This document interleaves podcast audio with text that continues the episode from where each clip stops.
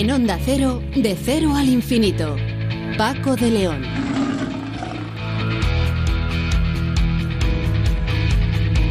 Señoras y señores, muy buenas madrugadas. Bienvenidos a esta cita semanal que tenemos aquí en Onda Cero, en este programa diferente para gente curiosa. Hoy tenemos dos horas de radio que creo que les van a interesar. Bueno, nos parece un tema, una serie de temas muy interesantes los que hemos elegido. Vamos a empezar hablando con el doctor José Bustelo, que es jefe de grupo del Centro de Investigación del Cáncer de Salamanca y director de un trabajo por el que se ha descubierto, atención, que la existencia de una molécula, concretamente la VAV2, aumenta la malignidad de los cánceres de cabeza y cuello. Es un descubrimiento básico importante que puede dar lugar al logro de dianas terapéuticas para este tipo de tumores. Con Sonsoles Sánchez Reyes pasearemos, como es tradicional, por la historia y hoy les va a gustar, ¿eh? porque hoy es una historia, hombre, es trágica, pero es romántica. Nos va a hablar del asesinato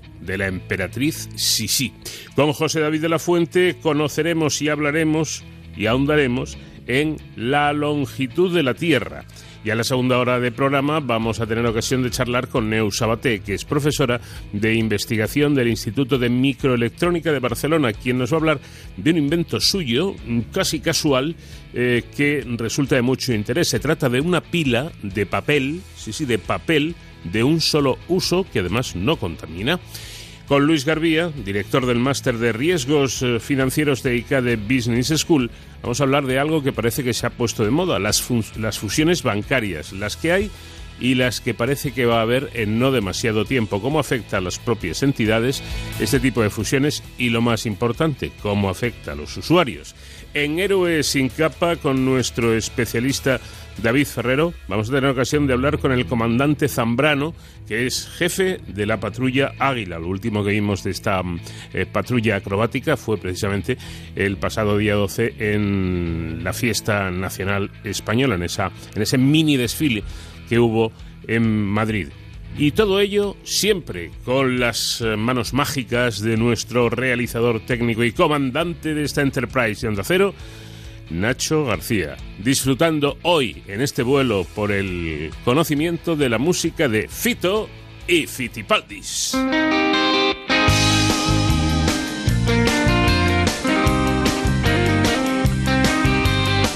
Vamos de cero al infinito en Onda Cero.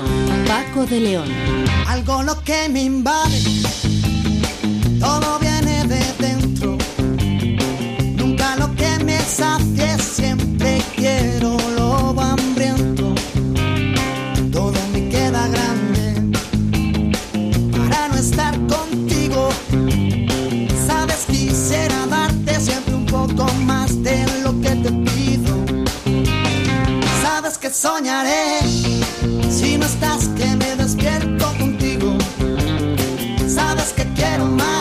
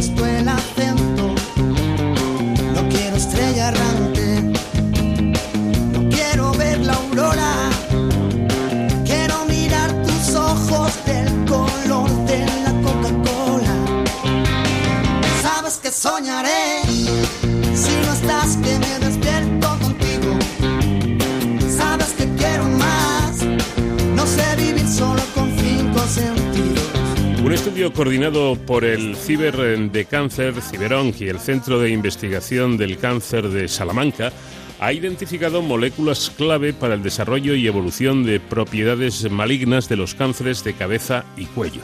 Este tipo de, cánceres se originan a partir de alteraciones genéticas en las células que recubren la mucosa bucal y del tracto respiratorio superior, como son la lengua, la laringe y la faringe. Factores de riesgo que determinan la aparición de estos cánceres incluyen la ingesta de alcohol, humo del tabaco o las infecciones por el virus del papiloma humano. Estos tumores son actualmente un reto clínico dadas sus altas cotas de incidencia a nivel mundial sus bajos porcentajes de supervivencia de pacientes y la falta de fármacos adecuados. El doctor José Bustelo es director de este estudio y jefe del grupo de Centro de Investigación del, Cáncer de, de Salamanca. Doctor, buenas noches.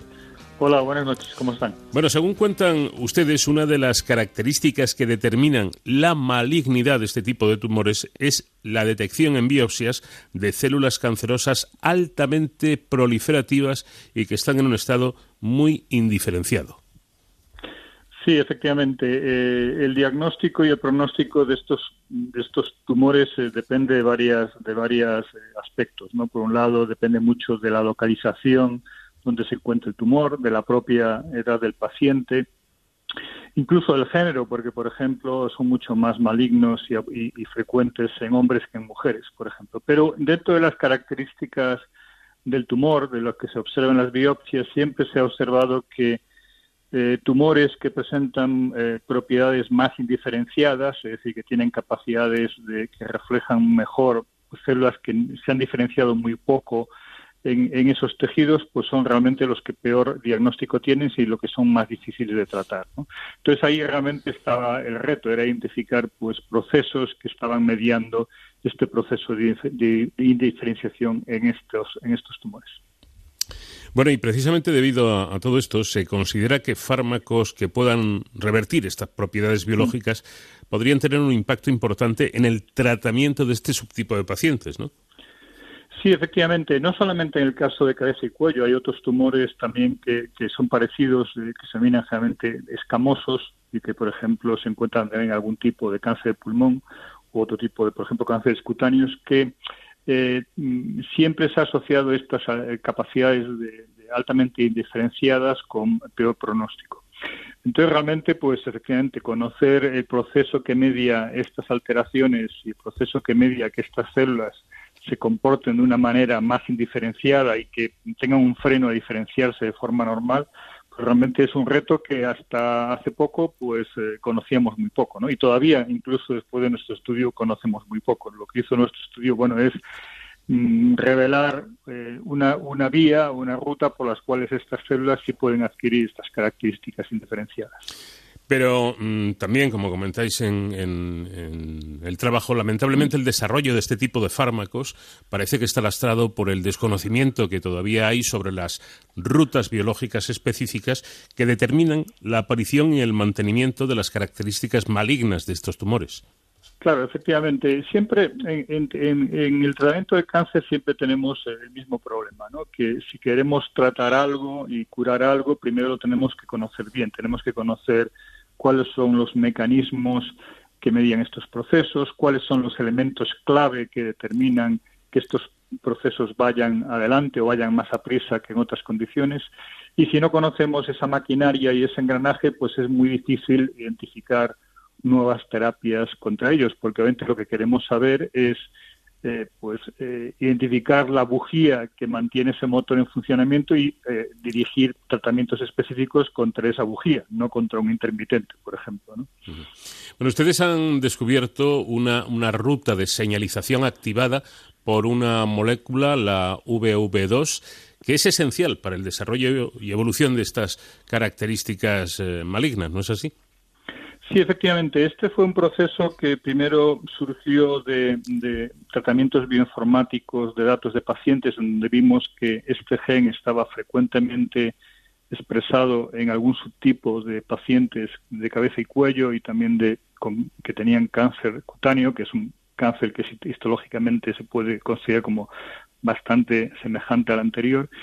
Y a partir de ahí, pues decidimos abordar ya a través de primero un, estudio genético en ratones y después utilizando eh, células derivadas directamente de pacientes con cabeza y cuello, si eh, realmente esta, este gen y, y, la molécula que estaba codificada por este gen tenían un papel o no relevante en este proceso. Y lo que vimos efectivamente es que sí, que la desregulación de este gen inducía en células normales que desarrollasen eh, hiperplasias altamente diferenciadas y que favoreciesen la generación de tumores cuando se acumulaban más mutaciones y por otro lado también pudimos demostrar que cuando eliminábamos esa, esa molécula en tumores de pacientes, pues efectivamente esos tumores volvían a adquirir características menos proliferativas y más diferenciadas. Entonces eso claramente nos decía que, que esta, esta molécula era un elemento clave, un engranaje clave en este proceso que mediaba, por un lado, eh, el desarrollo de células indiferenciadas y, por otro lado, el mantenimiento de esas características indiferenciadas en tumores ya avanzados. Es decir, a partir de esos trabajos bioinformáticos, ustedes em, empiezan a, investigar, a ahondar en el asunto y por lo que nos está contando, doctor, eh, vieron que los niveles elevados de esta molécula estaban claramente asociados a un mal pronóstico.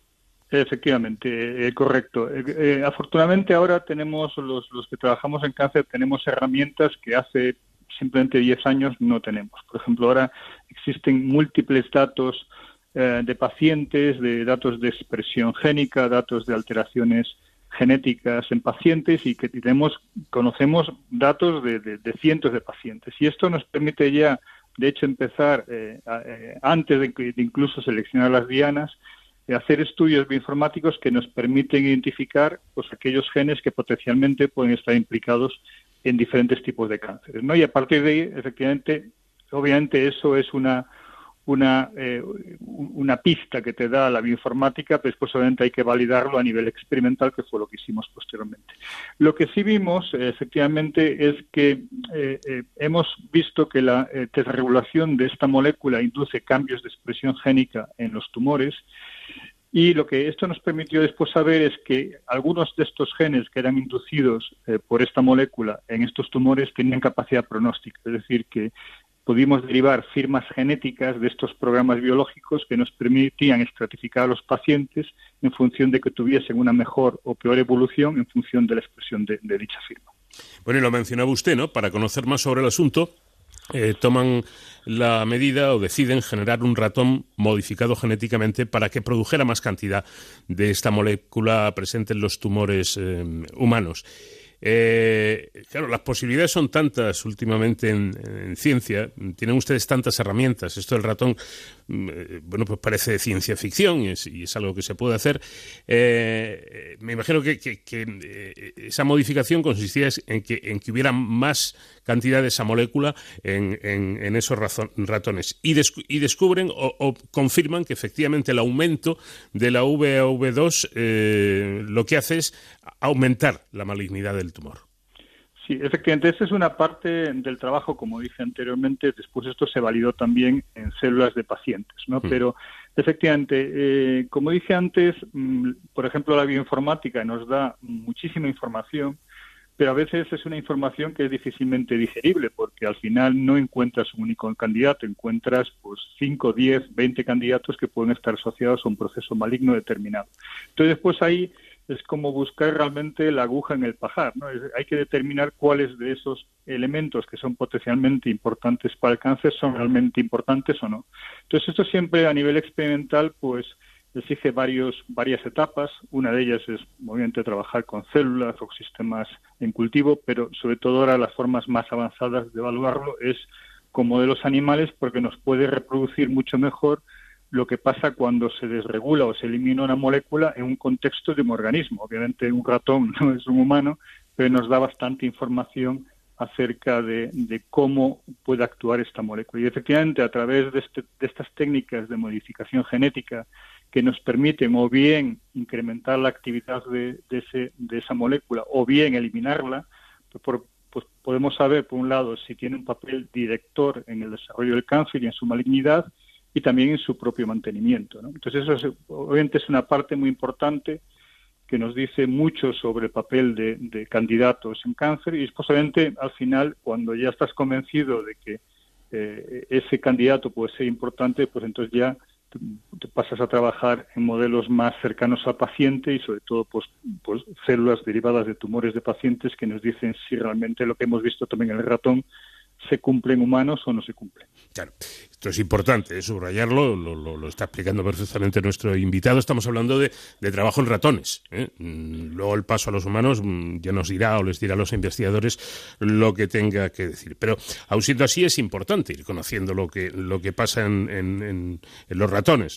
Eh, el proceso inverso, doctor, sería posible, es decir, hemos dicho que a, a mayor concentración de esta molécula, mayor malignidad del cáncer. Si quitamos eh, partes de, esta molécula o, la eliminamos, que yo no sé si es posible, esto quiere decir que mm, reduciríamos drásticamente el, riesgo de contraer un tumor eh, tan eh, tremendo como, como es este, con tanta? Bueno, disminuir la probabilidad de desarrollar un tumor, no, obviamente, porque hmm. no vamos a tratar a nadie preventivamente por si acaso desarrolla un, cáncer de, de, cabeza y cuello, ¿no? Como dijo usted muy bien antes, si, no queremos tener cáncer de cabeza y cuello, tenemos que tener algunas actitudes preventivas, como por ejemplo no fumar o tomar, reducir la ingesta de alcohol, o por ejemplo saber si tenemos eh, virus del papiloma o no, que también influye en el desarrollo de este cáncer. O sea, son eh, cosas predictivas que dependen de cada, de cada uno de nosotros y de nuestros propios hábitos de vida y que podemos hacer sin sacrificarnos mucho. ¿no?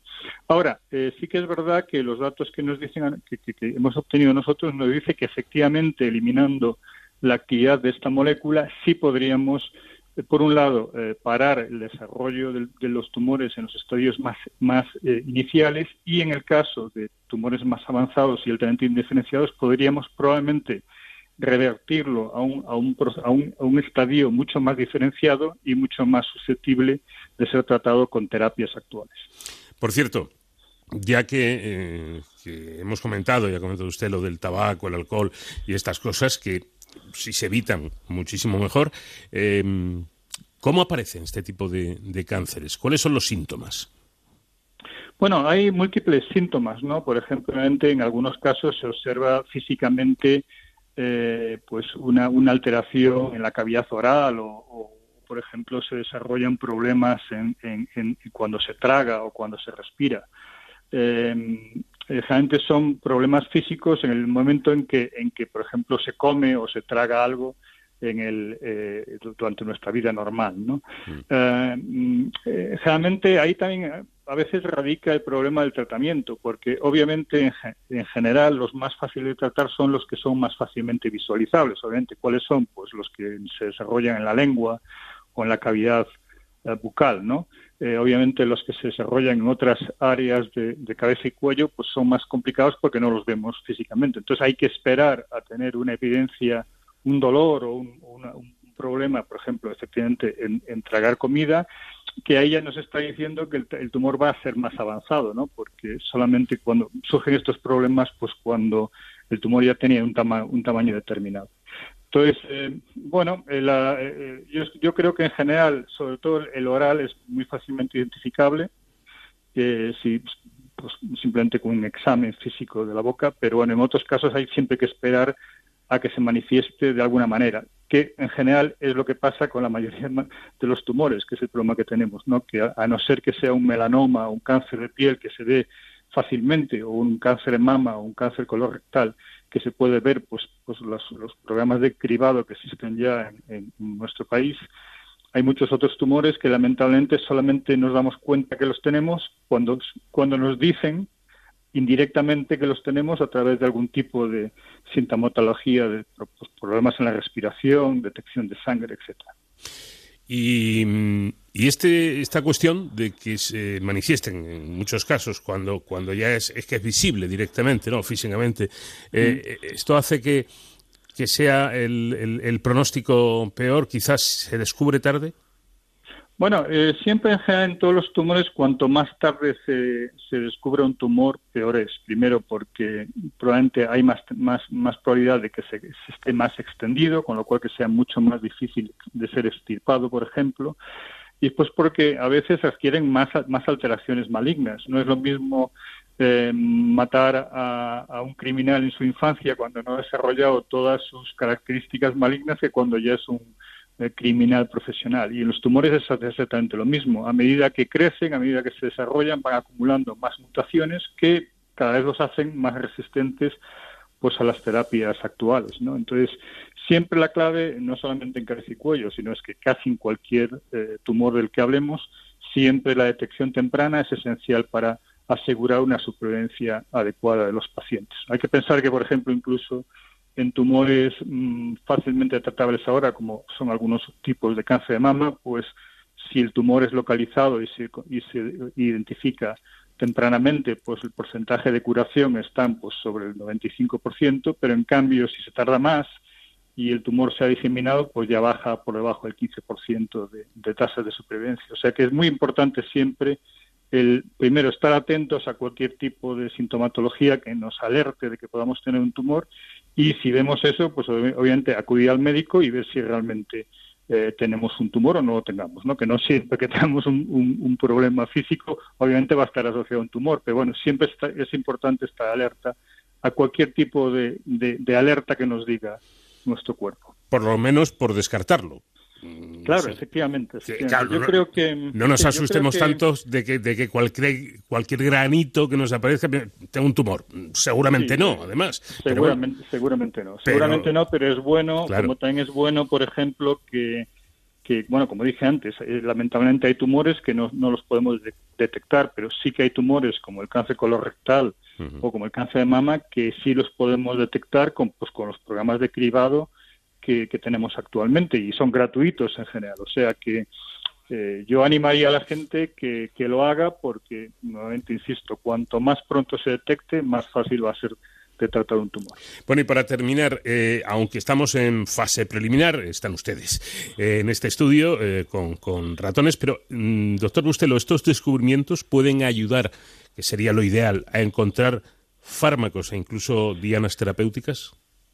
Sí, nosotros creemos que sí. De hecho, hemos identificado una serie de dianas que potencialmente mm, podrían ser de interés en, tumores, ¿no? Pero bueno, sí que es verdad, y, usted lo ha enfatizado mucho y yo me gustaría reiterarlo, que la investigación en cáncer siempre tiene varias etapas y obviamente primero la etapa es la etapa de investigación que es donde estamos nosotros.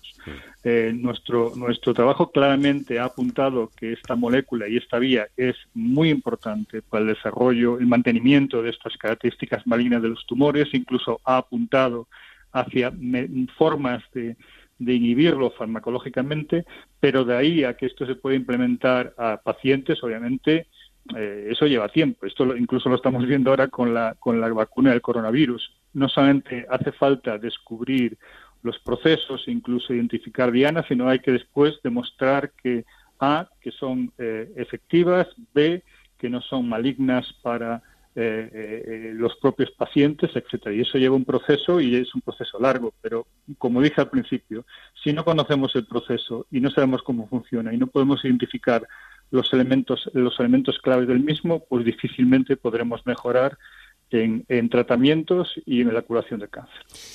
Sin prisa, pero sin pausa, y pasito a pasito los investigadores están haciendo su trabajo. Doctor Soso Bustelo, director de este estudio y jefe de grupo del Centro de Investigación del Cáncer de Salamanca, siempre es un placer escucharle y le agradezco mucho el que nos haya atendido.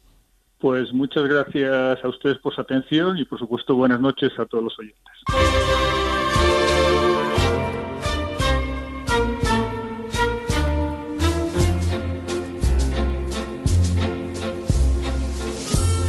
Icono de belleza y elegancia y musa de grandes historias, de grandes películas. Isabel Amalia Eugenia es el personaje elegido hoy por Sonsoles Sánchez Reyes para nuestros paseos por la historia. Sonsoles, ¿qué tal? Buenas noches. Buenas noches, Paco. Y es que nos referimos nada más y nada menos que a la emperatriz Sisi, pero en este caso vamos a contar cómo fue asesinada.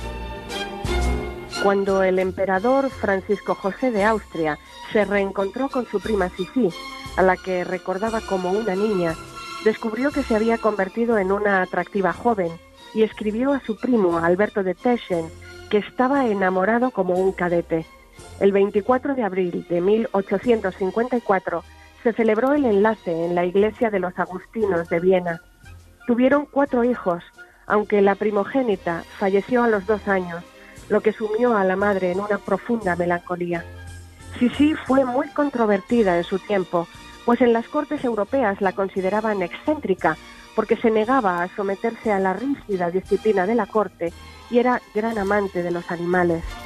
Las depresiones de Elizabeth se agudizaron poco después de cumplir 50 años, tras la muerte de su hijo el archiduque Rodolfo, heredero al trono, en extrañas circunstancias en el pabellón de caza de Mayerling. De luto perpetuo en las fotos a partir de entonces, suele aparecer con el rostro cubierto por un velo o un abanico. En septiembre de 1898, Elizabeth se encontraba en Suiza en uno de sus viajes. Cuando se disponía a tomar el vapor Genève, que iba a llevarla desde Ginebra a Montreux, el anarquista Luigi Lucchini le clavó un estilete cerca del corazón, lo que le causaría la muerte esa misma tarde.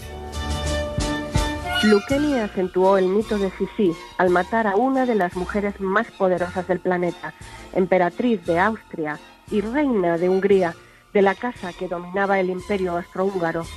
Isabel de Austria es aún hoy uno de los personajes más célebres del país, a lo que contribuyeron las películas protagonizadas en los años 50 por actrices como Romy Schneider y Ava Gardner. Luigi Lucchini, de 25 años cuando cometió el magnicidio, había nacido en París en 1873 de una madre sin recursos y menor de edad que le abandonó siendo niño. Creció cambiando continuamente de orfanato y pasando por casas de familiares lejanos que no le querían. A los 10 años empezó a trabajar y acabó emigrando a Suiza como obrero de la construcción. A los 23 años se enroló en el ejército italiano para la campaña de Abisinia. Allí ascendió por su valor en el campo de batalla. Sus tres años y medio de servicio le daban derecho a solicitar un empleo del gobierno y cursó hasta tres veces una solicitud para guardián de prisiones. A cada tentativa, un nuevo papel timbrado para cuya compra tenía que privarse del tabaco. No encontró respuesta. Esa decepción le hizo sentir deseos de venganza. Embarcó en Génova y se fue a Mentón, Francia, y a Ventimiglia, Italia. Como no tenía dinero para el tren, llegó a Turín andando, donde pasó varias noches en un refugio para mendigos antes de continuar hasta Suiza. Sus ideas anarquistas crecían con la pobreza que veía. Dijo a un amigo, me gustaría matar a alguien, pero tendría que ser alguien muy importante para que hablaran de mí los periódicos. Pensó en el rey de Italia, Humberto I, tras la represión contra los obreros en Milán en mayo de 1898, pero no tenía dinero para viajar hasta Italia. También en el príncipe de Orleans, pero este había dejado Ginebra para marcharse a París. El 8 de septiembre de 1898, en la ciudad suiza, un compañero del ejército le reveló la llegada de la emperatriz esa tarde, invitada por la adinerada familia Rothschild. Sisi no soportaba el protocolo de la corte y tampoco se entendía con su suegra, por lo que emprendía viajes. La emperatriz llegó a Ginebra el 8 de septiembre de 1898 con su séquito de una docena de personas entre secretarios, chambelanes, militares y camaristas. A las 18 horas ocupó su habitación en el Gran Hotel Beau bajo el nombre de Condesa Onemens, para pasar desapercibida. El día 10, cuando el séquito ya se había marchado, la emperatriz salió con la condesa Irma Staray para comprar en una tienda de música. La visita se publicó en la prensa aquella mañana. Ambas volvieron al hotel y salieron diez minutos después, a la una y veinticinco de la tarde, para embarcar en el muelle de Paquis. Iban con el tiempo justo para llegar al barco.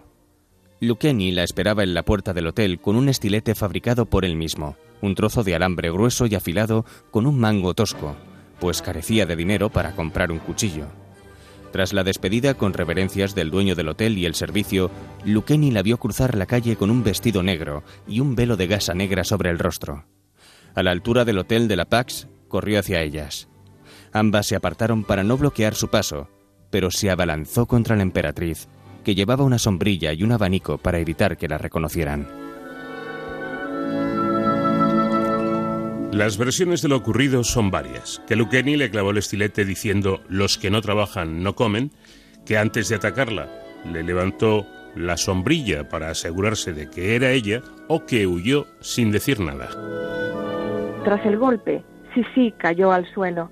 Algunos transeúntes la ayudaron a levantarse y su dama le preguntó, ¿no sería preferible volver al hotel? Elizabeth respondió, solo ha sido un golpe en el pecho. Es probable que tuviera la vista puesta en mi reloj. Una vez a bordo, empezó a marearse. Se desabrochó el vestido para respirar mejor y descubrió que había sido apuñalada a la altura del corazón. Poco después se desmayó, siendo trasladada a su habitación del Hotel Beau Rivage, donde falleció. En su huida, Luqueni se topó con un policía en una calle cercana. Al verle correr, el agente le tomó por un ladrón y extendió el brazo para frenarle el paso. Tras caer al suelo, lo redujo con ayuda de tres hombres y lo trasladó a la comisaría cerca del muelle. Allí supo que la emperatriz había muerto. El estilete le había alcanzado el miocardio. Luqueni dijo: Tanto mejor. No hay más remedio que entregar el alma cuando te atacan con un arma como la mía. Cuando el fiscal le preguntó la razón de su crimen, respondió: Esas gentes me robaron la felicidad. La noticia conmocionó al mundo. Muchos periódicos se publicaron con un borde negro en señal de duelo. Según el Neue Zeitung, en Viena domina el horror general, la mayor consternación y dolor y una tremenda indignación por el monstruoso atentado. En Budapest muchos lloran en la calle. En París, el Petit Journal asegura que la noticia había caído como una bomba. Los kioscos de periódicos se ven asediados por multitudes y las editoriales distribuyen gratis hojas adicionales. En Ginebra la consternación es grande. Las banderas ondean a media asta, comercio y teatro cierran, personalidades van al Hotel Beau Rivage para rendir su último homenaje ante el féretro de la emperatriz. El escritor estadounidense Mark Twain, entonces en Ginebra, escribe a un amigo. Ni siquiera el asesinato de César conmovió tanto al mundo como el de Elizabeth. Al día siguiente, domingo, la población hace cola para escribir en el libro de condolencias que se ha abierto en el Hotel Beau Rivage. El Consejo Federal Suizo celebra en Berna una reunión extraordinaria y lamenta que la emperatriz haya viajado de incógnito a Ginebra y renunciara a la protección policial. El cuerpo de Sisi fue trasladado a Viena donde fue enterrada el 17 de septiembre en la cripta imperial de la Iglesia de los Capuchinos. Lucchini fue condenado a cadena perpetua por asesinato con premeditación y alevosía. El emperador Francisco José I dirigió un mensaje a su pueblo. Por la más cruel y dolorosa de las noticias, acabamos de pasar mi casa y yo. Mi esposa, el más preciado ornato de mi trono, la compañera que fue siempre el apoyo y el consuelo de las horas más tristes de mi vida, no existe ya. Un tremendo golpe de la suerte acaba de arrebatarla a mis pueblos y a mí. Una mano criminal, el instrumento del más loco de los fanatismos, se ha alzado sobre la más noble de las mujeres y en su odio ciego y estúpido ha herido un corazón para el cual fue siempre desconocido el odio. El 10 de noviembre de 1898, dos meses después del atentado, Lucchini comparece ante el jurado. Se han acreditado 60 periodistas de toda Europa, entre ellos cuatro mujeres. El informe del psiquiatra César el Hombroso atribuye el hecho a que Lucchini, hijo de un bebedor iracundo, ha heredado una inclinación al crimen. Lucchini explica que pretendía vengarse de su miserable existencia. Mi madre renegó de mí y me abandonó tan pronto como nací. Y tengan ustedes en cuenta con qué familia me crié. Ni siquiera tenían suficiente comida para su propio hijo. Además, apenas fui a la escuela un par de veces. Como no muestra arrepentimiento, es condenado a cadena perpetua tras un proceso que dura solo un día, al abandonar la sala del juicio, exclama, ¡Viva la anarquía! ¡Abajo los aristócratas! Pide la pena de muerte con el fin de agrandar su leyenda, pero en Austria esa pena no existía. Solicitó su extradición a Italia, donde era legal, pero no le fue concedida. Luigi Lucchini cumplió los dos primeros años en una celda individual, dedicándose a fabricar zapatillas. Cuando, debido a su buena conducta, se le suaviza el régimen carcelario, Lucchini escribirá sus recuerdos de infancia. En la primavera de 1909, el manuscrito desaparece. Lucchini se indigna y destroza su celda. El director decreta castigos disciplinarios cada vez más duros y le quitan la foto de la emperatriz que guardaba en su celda. El 19 de octubre de 1910, Luigi Lucchini se ahorcó con su cinturón en su celda. El mismo forense que realizó la autopsia a Sisi examinaría su cerebro para comprobar si en la estructura cerebral existe una predisposición al crimen. Pese a no encontrar anomalías, conservó la cabeza de Lucchini en un tarro con formol. La vasija estuvo en el Instituto Forense de la Universidad de Ginebra hasta 1985, cuando fue trasladada a Viena. En el año 2000, la cabeza de Lucchini fue enterrada en el Cementerio Central de Viena, a menos de 10 kilómetros de la cripta donde yace la emperatriz Elizabeth. Princesa de cuento, pero que sin embargo fue una realidad. Sí, sí, la emperatriz que enamoró al mundo y que terminó, ya ven, de esta manera, por un exaltado que decidió acabar con su vida. La próxima semana más paseos de la historia, siempre con estos artículos firmados por Sonsoles Sánchez Reyes. Gracias, Sonsoles. Un fuerte abrazo. Otro enorme para vosotros. De cero al infinito.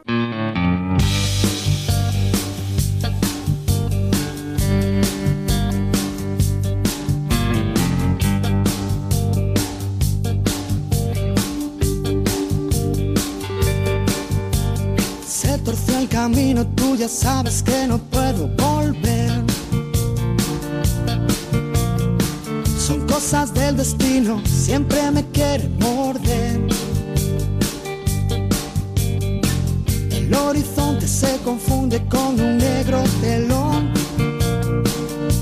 Y puede ser como decir que se acabó la función. Ha sido divertido, me equivocaría otra vez. Quisiera haber querido lo que no he sabido querer. ¿Quieres bailar conmigo? Puede que te pisen los pies. No soñaré solo porque me he quedado dormido. No voy a despertarme porque salga el sol. Me hace llorar una vez por cada vez que río. No sé restar, no sé restar tu mitad a mi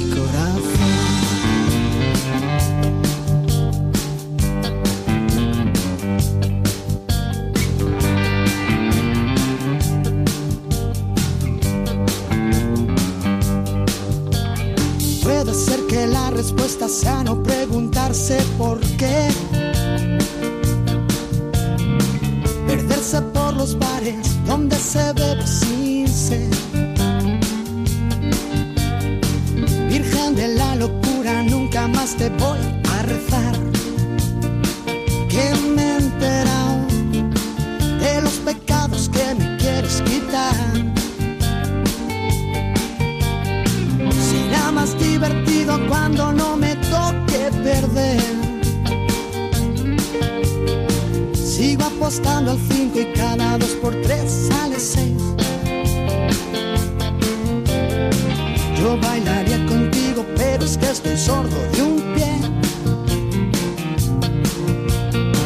No soñaré solo porque me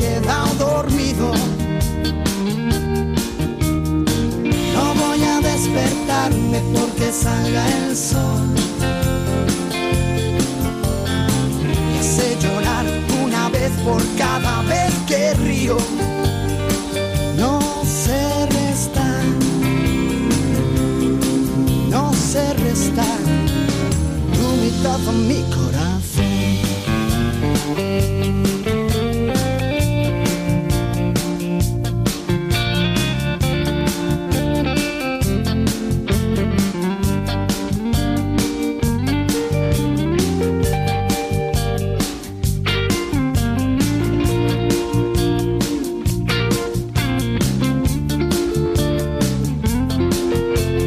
En el programa anterior, el profesor de la Fuente nos habló de un matemático ruso actual que ha rechazado, asómbrense, dos premios de gran prestigio en el campo de las matemáticas, la, la medalla Fields, considerada una distinción equivalente al premio Nobel, que por cierto no existe el Nobel en matemáticas, y el premio de un millón de dólares por haber resuelto la llamada conjetura de Poincaré, uno de los siete problemas del milenio propuestos en el año 2000 por el Instituto de Matemáticas Clay.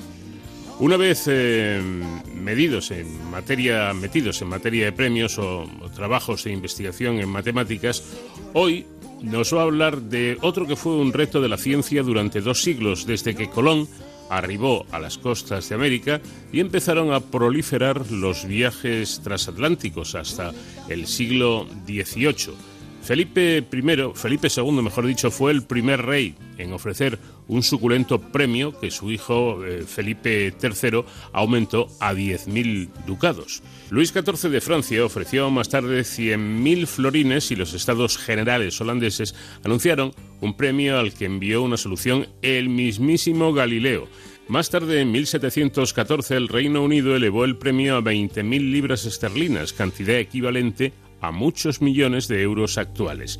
Se trataba de encontrar con exactitud el cálculo de la longitud terrestre en un lugar, especialmente en el océano, lejos de las costas. José David, buenas noches. Eh, buenas noches, Paco y nuestros amables oyentes. ¿Tan importante era el cálculo de la longitud terrestre para ser objeto de tantos premios ofrecidos por tantos países? No solo importante, sino vital. El país que consiguiera resolver este problema dominaría los océanos al poder orientarse sus barcos en el mar y así seguir las rutas más favorables, bien encontrando los vientos más favorables o bien evitando las rutas más frecuentadas por los piratas. Hasta el primer viaje de Colón, los desplazamientos en barco seguían a no mucha distancia la línea de costa. Así, en muchos viajes se iba circundando el continente africano. Precisamente ese fue uno de los méritos de Colón, adentrarse en el interior del océano, lejos de los continentes conocidos. El problema principal era calcular su ubicación en cualquier momento. Si no sabemos dónde nos encontramos, no podemos dirigirnos a ningún lugar. Lo habitual era desviarse del rumbo en aquella época 300 kilómetros o más. A veces los barcos se bloqueaban y daban vueltas y vueltas en torno a una zona del océano y los viajes se alargaban muchísimo en el tiempo. Así surgían problemas graves como la falta de alimentos o la propagación de las enfermedades como el escorbuto. Bueno, vayamos al, al fondo de la cuestión. Para ubicarnos en la Tierra necesitamos conocer la longitud y la latitud terrestre. Con estos dos números es suficiente. Nuestros oyentes saben que la Tierra está cubierta por líneas imaginarias que hemos acordado todos los países, aunque estas eh, líneas no responden a accidentes geográficos. Los meridianos y, y paralelos son líneas que permiten localizar una posición de la Tierra. Es una cuestión análoga a la de localizar una ficha de ajedrez en un tablero. Si digo que mi alfil, por ejemplo, está en la posición 4, 3 o 4C, como expresan los ajedrecistas, se puede localizar avanzando desde el ángulo inferior izquierdo del tablero, cuatro cuadrados a la derecha y tres hacia arriba. Creo que estas ideas, eh, con estas ideas las, las, conocen nuestros oyentes sobradamente, pero profesor, ¿por qué, ¿por qué es fácil medir la latitud y tan difícil medir la longitud? Pues mira, para medir la latitud es suficiente con medir la, altura de la estrella polar que no se mueve nunca, está siempre fija en el cielo. El procedimiento resulta muy sencillo si utilizas, como los marineros de aquella época, un sextante. Esta altura es la latitud del lugar donde te encuentras. También se podría medir la altura del Sol al mediodía. Sin embargo, la longitud, es decir, la distancia que nos separa del meridiano cero que pasa por Greenwich y por Castellón en nuestro país, es muy complicado si no disponemos de un reloj muy preciso. Hasta el siglo XVIII no hubo cronómetros suficientemente precisos para orientarse en cualquier lugar del océano. ¿Por qué, ¿Por qué relacionas el tiempo con la longitud? Pues porque ese fue el procedimiento acertado que siguieron todos aquellos que intentaron ganar, como decías al principio, los diez mil ducados con que se recompensaba eh, o con que recompensaba Felipe III, o las veinte mil libras esterlinas ofrecidas por el Reino Unido. La medida de la longitud terrestre es una cuestión de tiempo. Con un ejemplo sencillo se va a entender. Al mediodía de un día en Vigo, supongamos que ponemos nuestro reloj a las doce. Subimos a un barco que navega rumbo oeste. A los tres días, supón que observamos el reloj al mediodía del lugar donde nos encontramos. Y supón que nuestro reloj marca las trece horas. Eso quiere decir que en esos tres días de navegación hemos recorrido la misma distancia que el Sol en una hora, lo que se ha trazado durante el viaje. Si el Sol, como todos sabemos, tarda 24 horas en girar sobre sí mismo una vuelta completa, es decir, 360 grados, en una hora nos hemos desplazado 15 grados desde Vigo, o sea, nuestra latitud en ese momento sería 15 grados más al oeste que la de Vigo. Ahora hay métodos más sencillos y precisos hay aplicaciones en nuestros móviles que nos indican con una exactitud de muchas cifras decimales la longitud y la latitud del lugar donde nos encontramos. Bueno, supongo que estas aplicaciones se basan en el sistema GPS, pero estos satélites eh, no orbitaban alrededor de la Tierra cuando Colón descubrió el Nuevo Mundo. Ni varios siglos después, ni cuando en 1707 cuatro navíos ingleses chocaron contra unas islas a tan solo 65 kilómetros de la costa británica y murieron los 2.000 marineros que componían esta flota. Esta catástrofe conmocionó a los británicos por la pérdida de tantas vidas humanas y también por las dudas que generaba en los métodos de orientación de sus barcos. Este suceso fue la causa de que siete años más tarde convocaran el concurso ya mencionado para el cálculo exacto de la longitud, que era el equivalente a construir un reloj preciso para llevarlo a alta mar. Pero a principios del siglo XVIII, los relojes más exactos eran los de péndulo. Bueno, y estos evidentemente no funcionaban bien con el balanceo constante del barco. Se necesitaban relojes mecánicos de pulsera de suficiente precisión que no estuvieran afectados por este movimiento. ¿Alguien consiguió el premio? Un británico, John Harrison. Tardó 40 años, fijaos, 40 años en conseguir un reloj que tuviera la suficiente precisión como se exigía en el premio menor a cuatro segundos cada día. En un viaje transatlántico de un mes, esto suponía un error inferior a dos minutos. La prueba se realizó a bordo de un barco que de Inglaterra fue a la isla de Jamaica y regresó después de 147 días. El reloj solo había variado un minuto y 54 segundos. Es decir, menor que el error que se exigía. Era el cuarto reloj que había presentado Harrison al jurado del premio. Por eso este reloj se denominó H4. Los miembros del jurado, sin embargo, no quisieron otorgarle el premio debido a las discusiones que habían mantenido con los relojes anteriores de Harrison. Sin embargo, el rey Jorge III intercedió y le dieron la mitad del premio, 10.000 libras.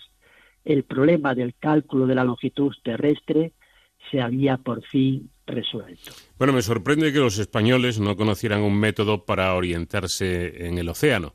Después del primer viaje de Colón, muchos navíos eh, embarcaron hacia América y llegaban y regresaban a sus destinos.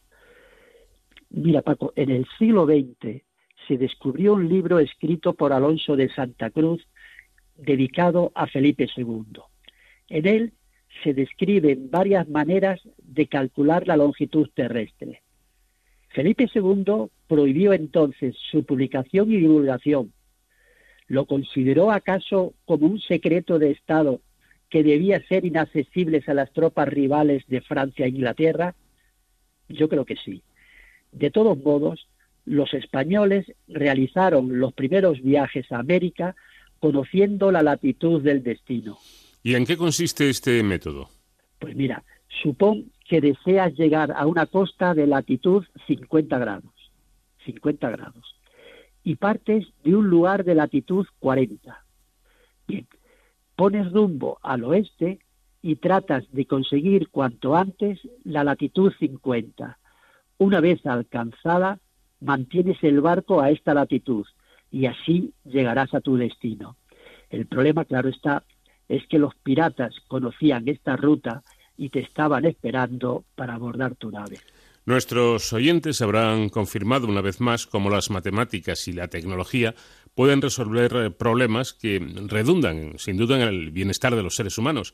En esta ocasión, a base de fabricar relojes mecánicos de precisión, resolvieron un problema que durante siglos tuvo en jaque a las eh, principales potencias mundiales por conseguir la supremacía militar en los mares y propiciar también el comercio de mercancías y, minerales preciosos desde los nuevos mundos descubiertos.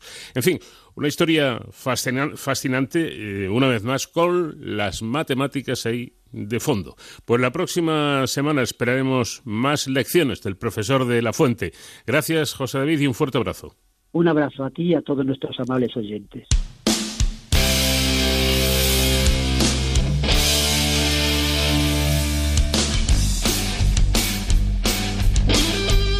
En Onda Cero, de cero al infinito. El roce de tu cuerpo, otro de los temas de Fito y Fitipaldis que son hoy nuestros invitados musicales aquí en De Cero al Infinito. Estamos a punto de llegar al boletín informativo para conocer las últimas noticias y después tenemos aún mucho más de lo que hablar. ¿Se imaginan, una pila de papel para usar y tirar de un solo uso y que además no contamina?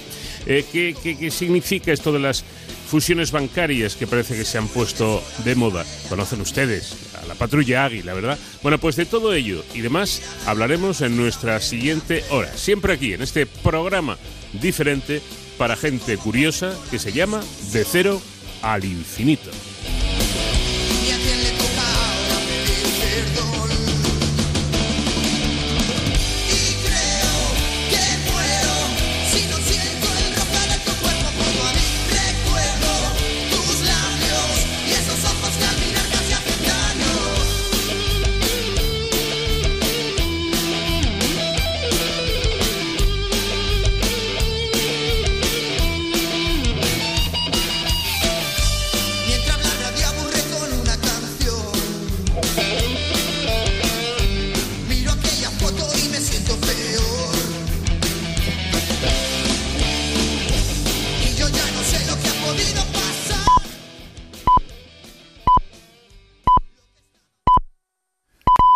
Son las 5, son las 4 en Canarias.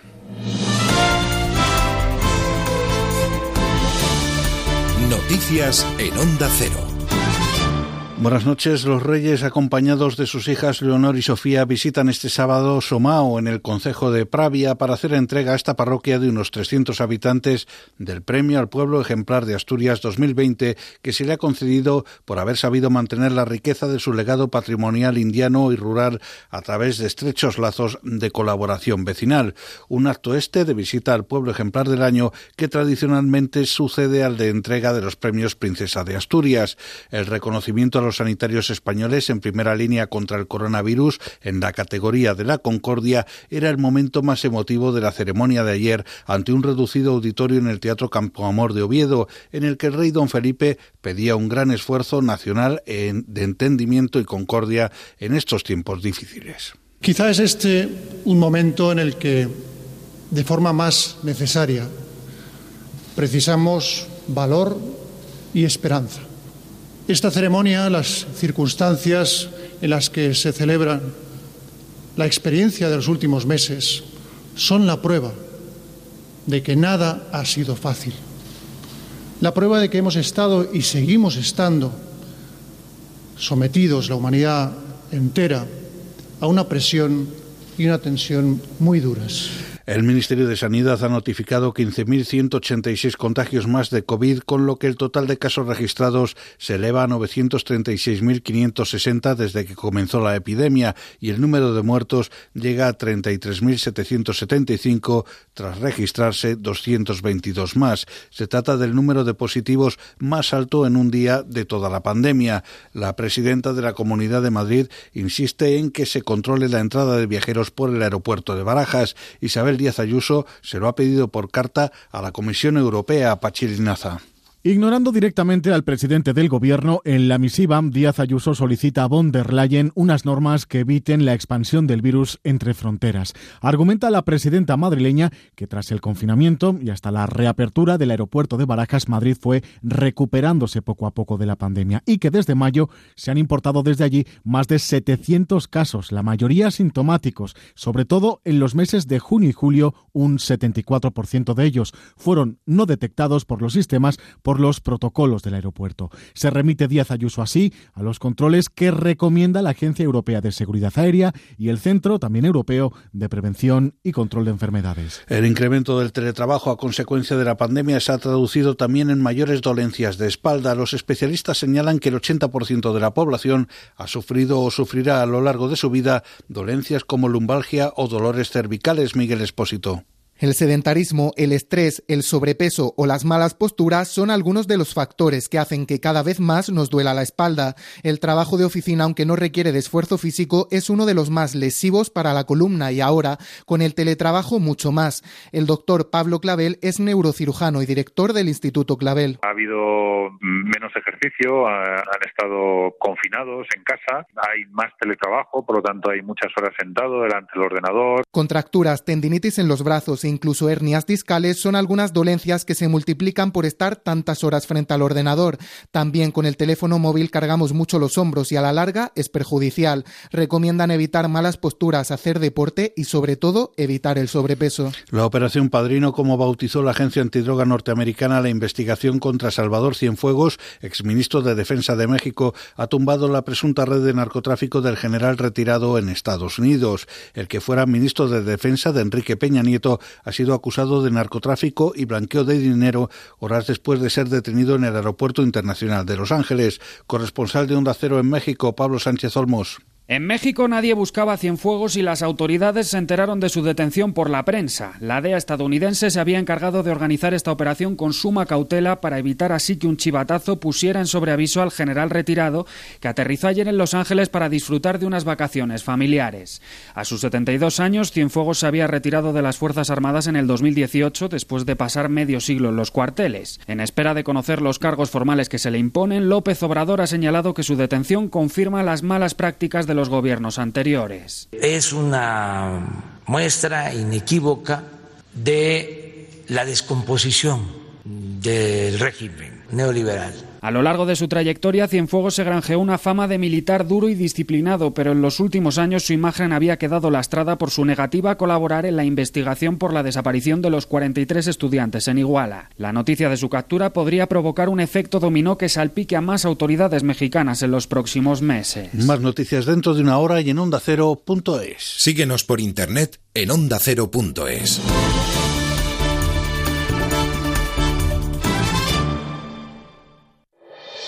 Este sábado vuelve la emoción de la liga a Radio Estadio. Desde las tres y media de la tarde, examen para los equipos Champions. Celta Atlético de Madrid. El equipo de Simeone, tras dos empates consecutivos, visita Balaídos donde no ha ganado en sus últimas dos visitas. Real Madrid Cádiz. El Di Stéfano, un seguro para los madridistas, escenario inédito para el ilusionante Cádiz en su vuelta primera. Getafe Barcelona un equipo rocoso que pondrá a prueba el método Kuman y los protagonistas del Granada Sevilla. Además, atención especial a los encuentros de Segunda División y toda la información del Gran Premio de Aragón y del Giro de Italia. Este sábado desde las 3 y media de la tarde, todo el deporte te espera en Radio Estadio, con Antonio Esteba y Javier Ruiz Taboada. Te mereces esta radio. Onda Cero, tu radio.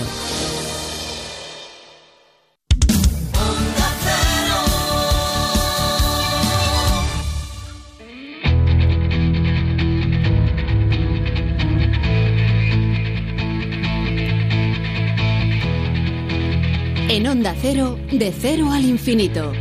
Paco de León. ¿Por qué se están produciendo fusiones bancarias? ¿Esto es una tendencia en los próximos meses o años o, semanas? No sé. ¿Habrá más fusiones de este tipo? Y sobre todo, ¿cómo afecta esta nueva política bancaria a los usuarios, a los clientes de los bancos? ¿Terminarán desapareciendo? La banca presencial, las tradicionales oficinas. Bueno, de todo ello vamos a hablar en esta segunda hora. También conoceremos cómo se entrenan los componentes, los siete componentes de la patrulla Águila, esa patrulla del Ejército del Aire Español especializada en exhibiciones aéreas, que la última actuación está muy reciente, el pasado día 12, con motivo de la fiesta nacional.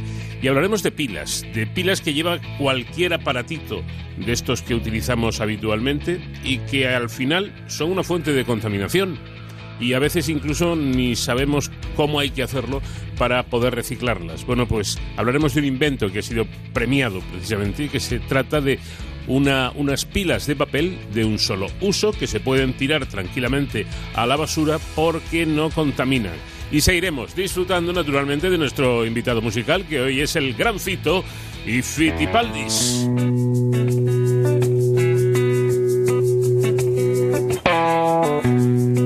Vamos de cero al infinito en onda cero. La que nunca te escribí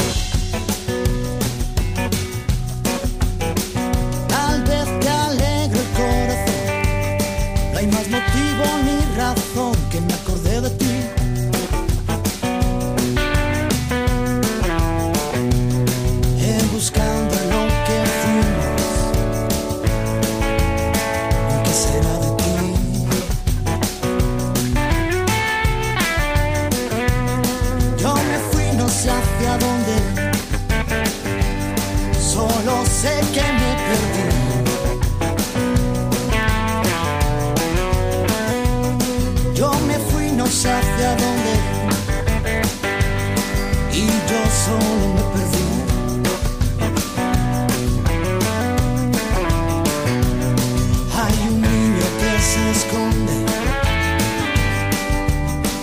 Siempre detrás de mí.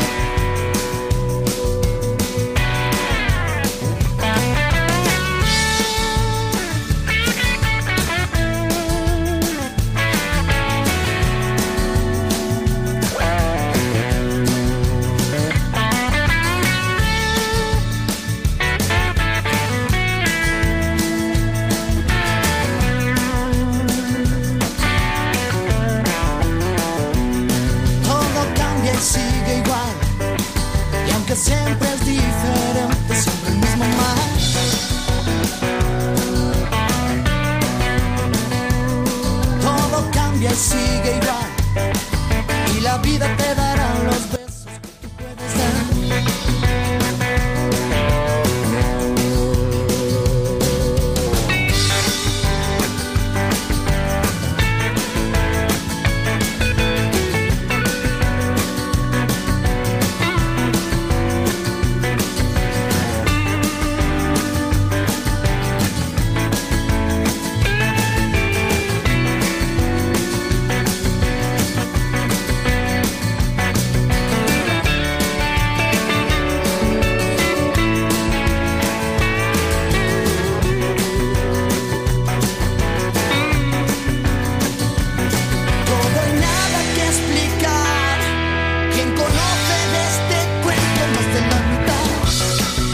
Hace unos días me encontré con un artículo en La Razón que hablaba de un hallazgo muy interesante, las pilas de papel que son de un solo uso y que además no contaminan. Pero Vamos a empezar por el principio porque según escribe mi compañero Juan Scaliter, hay niños, eh, dice la leyenda, que vienen con el pan debajo del brazo. Del segundo hijo de nuestra invitada, Neus Sabaté, mm, eh, se podría decir que allí, aparte del pan, escondía mucho más. Cuando esta profesora de investigación en el Instituto de Microelectrónica de Barcelona eh, se realizó el test de, de, embarazo del que sería su segundo hijo, al leer las instrucciones se dio cuenta de que estos dispositivos llevan una batería, pero casi nadie se molesta en leer las instrucciones de reciclado eh, de dichos dispositivos. Así fue como en su grupo de trabajo de la universidad se les ocurrió que debería existir, debía existir una alternativa más sostenible para este tipo de baterías y en el camino de crearla, para el test de embarazo, resulta que crearon bastante más.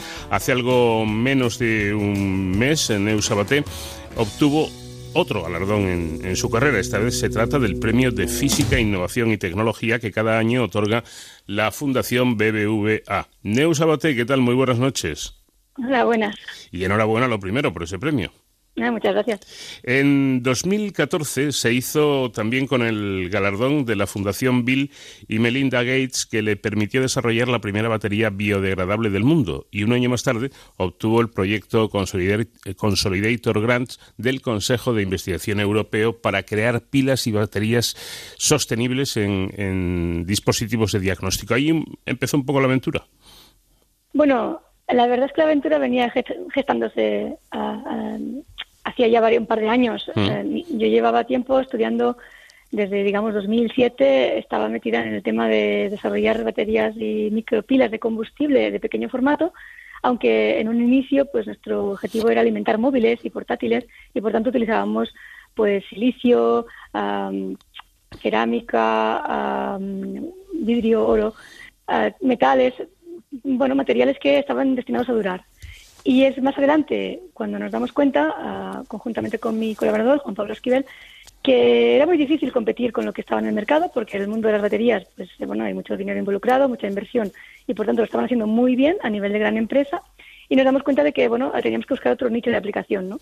Y nos damos cuenta en esta búsqueda que, que bueno, era un poco una crisis, a veces las grandes ideas salen de momentos de crisis, uno se da cuenta de que lo que lleva desarrollando no tiene futuro a nivel de aplicación y es en esta búsqueda uh, de qué hacer, dónde, dónde, hacia dónde enfocar la investigación que nos damos cuenta, bueno, yo personalmente me doy cuenta con el test de embarazo que, que las cosas uh, se estaban haciendo mal a nivel de dispositivos de un solo uso y es aquí donde, donde digo, anda, pues igual las baterías que, se, que están diseñadas para durar no sirven para todo y hay que repensar eh, qué tipo de energía vamos a, hacer, vamos a proporcionar a los dispositivos de diagnóstico, por ejemplo, como este que, que utilicé en mí misma, ¿no? Es decir, que esto de que a veces se llega a un descubrimiento importante casi por casualidad o directamente por casualidad es verdad, ¿no?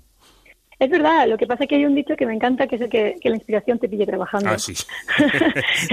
Detrás hay, un, hay, un, bueno, hay una inversión a nivel eh, español de proyectos del Plan Nacional que me habían estado financiando pues, la línea básica de investigación y es a, a través de este trabajo y este conocimiento que uno puede encontrarse con la inspiración un día, ¿no? Un día, día menos pensado, vamos. Las musas van a buscarte a tu puesto de trabajo, al bar o, no sé, o al resort, ahí no, no suelen ir, ¿no? No, es verdad que hay gente que dice que piensa más en la ducha. A mí, por ejemplo, me encanta ir a caminar y es donde a veces reflexiones sobre lo que estoy haciendo, pero evidentemente hay que trabajar día a día y estar ahí porque si no, pues bueno, no, tiene, no puede tener ideas. ¿no? Bueno, en ese momento pasó sus proyectos al área de transferencia tecnológica de la universidad y cofundó Fuelium SL, la primera empresa de baterías de papel para kits de diagnóstico. Efectivamente.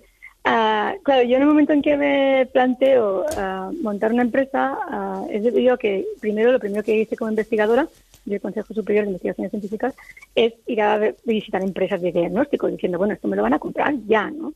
Y bueno, eh, las empresas me reciben, mm, es verdad, estuvo muy, muy amables, el equipo de, los equipos de investigación de las empresas me reciben, yo explico mis ideas y me dicen, bueno, pero esto, esto está muy bien, pero esto es muy futurístico, esto, esto, bueno, no sé, vuelva usted cuando lo tenga hecho producto. Y al final es cuando me lanzo, digo, bueno, pues esto hay que volver una vez esté convertido en producto, pues bueno, vamos a lanzarlo. Y ahí empezó una, un, una, una carrera o un, sí, un camino que me, me ha resultado muy gratificante y, eso que yo creo que, creo que deberíamos uh, iniciar más investigadores del país sobre todo los que hacemos ciencia aplicada, ¿no? que es el de emprender. Yo mm. me, me, empiezo a recibir eh, formación gratuita de, un programa que existía en Barcelona, que sea de, Barcelona Activa, que es un organismo que se dedica a promover ¿no? el emprendimiento y, las empresas. Y allí recibo, pues bueno, ideas sobre qué es un plan de negocio, qué, qué es el marketing, uh, qué son, bueno, la propiedad intelectual, uh, eso ya lo sabía, porque claro, hay que patentar, pero bueno, cómo se explota la propiedad intelectual, temas así muy, muy, muy de, empresa. Y es en este contexto que me presento al Fondo de Emprendedores de Repsol, que tiene un programa de emprendimiento para energías verdes, y me clasifico para bueno para ser incubada para que mi proyecto fuera fuera incubado en ese, en ese marco no y nos dan me dan financiación me dan mucho apoyo a nivel estratégico y bueno y eso nos, sirvió para juntamente con dinero propio de los fundadores pues nos sirvió para despegar. Entonces bueno pues pues ahí me hizo falta pues mucho tiempo mucha energía pero es verdad que por el camino me fui encontrando pues organismos que me fueron ayudando, ¿no? Y eso fue, pues, fue muy, muy, clave. Bueno, esto es la, génesis desde que se le ocurre a nuestra invitada la idea hasta que la desarrolla. Pero vamos a mm, lo fundamental para que podamos hacernos una idea, porque yo he de reconocer que mm, imaginarme una batería de, de papel, aparte que me rompe bastante los esquemas de lo que es una batería, pues me cuesta un poquito. ¿Qué es, qué es exactamente una batería de papel? A ver, la batería de papel... Eh al final remite a lo que en los libros de, bachillerato o incluso anteriores eh, mm, te encuentras cuando ves una batería, la pila de Volta famosa, ¿no? Te encuentras dos vasos con dos electrodos sumergidos en el líquido, donde hay dos electrolitos distintos y un puente salino que los conecta a los dos, que puede ser un papel mojado con sal. Entonces, al final dijimos, vamos, vamos a reconstruir, ¿no? La idea es volver a, lo básico de lo que es una batería, que es simplemente acoplar dos reacciones químicas, una que da electrones y otra que los recibe, y eso se puede hacer con dos trocitos de metal, o se puede hacer con, bueno, con, con elementos como el carbono y, unos electrolitos muy benignos, como tipo sal o, sales muy benignas. Entonces, claro, la idea nuestra es desposeer la batería de todos aquellos elementos que la hacen durar para sustituir por elementos más benignos e incluso biodegradables. Entonces, pues en vez de un vaso tenemos un trozo de papel que se puede mojar. En vez de dos trozos de metal así como dos barras, pues tenemos unos elementos allí de electrodos que son las capas hechas de carbono que, bueno, es muy sostenible, ¿no? Mm. Y al final, pues eso, nunca vas a alimentar un móvil o nunca vas a tener grandes energías, pero sí lo suficiente como para alimentar pequeños uh, dispositivos de pequeño formato y durante un tiempo relativamente largo, como una o dos horas, ¿no? Para diagnóstico suficiente. Claro. Cuando, por lo que está usted contando, cuando, cuando ese papel entra en contacto con, con un líquido, crea una reacción y esta produce energía muy poca, como usted está señalando, pero para es la que ustedes usan y para esto es suficiente. Totalmente. Y además la, electrónica, el mundo de la electrónica mm, va, como cada vez tenemos más dispositivos en nuestra vida, eh, va a venir el, Internet de las cosas, significando que hay, va a haber sensores en casa, va a haber sensores en el trabajo, va a haber cámaras. bueno, digamos que el futuro es digital, ¿no? Y vamos a mm. producir muchísimos, muchísimos datos a través de, aparatos electrónicos. Entonces la electrónica también va en este camino de disminuir el consumo, porque si no, no va a haber suficientes baterías en el mundo para alimentar todo eso, ¿no? Entonces, en este sentido, pues baterías como la nuestra van a ser van realmente a, ser capaces de alimentar eh, pues, dispositivos que, consumen muy poquita energía. ¿no? Cualquier caso, este tipo de batería em, podría eh, seguir un camino de, investigación para que eh, elementos o, aparatos más grandes pudieran, pudieran servir como fuente de energía, pues no sé, los móviles, por ejemplo, o no, o tienen claro que solo sirve para esto.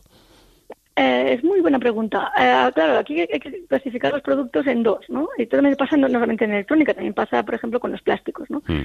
Eh, un plástico como para una ensaladera que va a durar 10 años, pues es perfecto. Un plástico para una bolsa del súper que va a durar, ¿no? El camino de que me llevo la bolsa a casa y luego ya la tiro, no tiene sentido, ¿no? Entonces, aquí está un poco la, idea. Para un móvil necesitamos una batería, pues que no, no haya que reemplazarla en tres años, sino que dure 10, porque mm. así, pues los materiales que hay dentro, aunque sean pues tóxicos o bueno estén fabricados con, con, métodos que consumen mucha energía al final salen rentables porque bueno pues tienen una vida útil muy larga no en nuestro caso pues eso al contrario. Hemos ido a, buscar eh, dispositivos que pues tipo la bolsa del súper del plástico no que son pues dispositivos que duran cinco minutos diez una hora y por tanto para para estos no hace falta mm, tener eh, una duración larguísima. Entonces digamos que lo que hay que evitar en el futuro es dispositivos que se queden en la mitad. O sea, baterías que ni duren 10 años ni que duren dos horas, ¿no? Un poco, el, yo digo que el consumo a, largo plazo para hacer, un mundo más sostenible va a tener que, dividir los productos en estos dos tipos de categorías. No es lógico que nos cambiemos el móvil cada dos años o cada tres. ¿Dónde van todos estos productos, eh, elementos electrónicos? Hay que desmantelar, hay que volver a reconstruir todo y volverlo a reciclar, ¿no? Entonces tenemos que hacer productos que duren o muchísimo o poquísimo y sean muy muy ecológicos, ¿no? O sea, digamos que un término medio no, no tiene solución. Ya. Eh, está usted utilizando el término de construcción y se me, se me ocurre pensar si, aunque sea indirectamente, Ferran Adrià tuvo algo que ver en esto. Sí, no, no, no, lo conozco, pero la idea de la deconstrucción nos viene un poco por, por, por su vocabulario, ¿no? Nos encanta la idea de, de deconstruir las cosas cuando, bueno, pues se dan por hechas, ¿no? Llevan años haciéndose igual y viene un señor y dice, oiga, vamos a deconstruirla, ¿no? Vamos a ver, a, dividirla en las partes que la componen y vamos a ver si podemos hacer con esas partes otra cosa muy distinta. Hmm. Y eso me parece muy, muy inspirador. Al final la ciencia de la cocina, pues igual no están tan alejadas. bueno, pues así, con la deconstrucción, Ferran Adrià llegó a la famosa tortilla de patata reconstruida o deconstruida y eh, nuestra invitada llegó a la pila de, de papel. Oiga, son dos cosas muy importantes, tanto la una como la otra, ¿no? Pues sí, porque primero hay que comer. Yo creo que la tortilla va primero. Exacto. Pero bueno, uno necesita energía para cocinarla también, no hay que olvidar eso.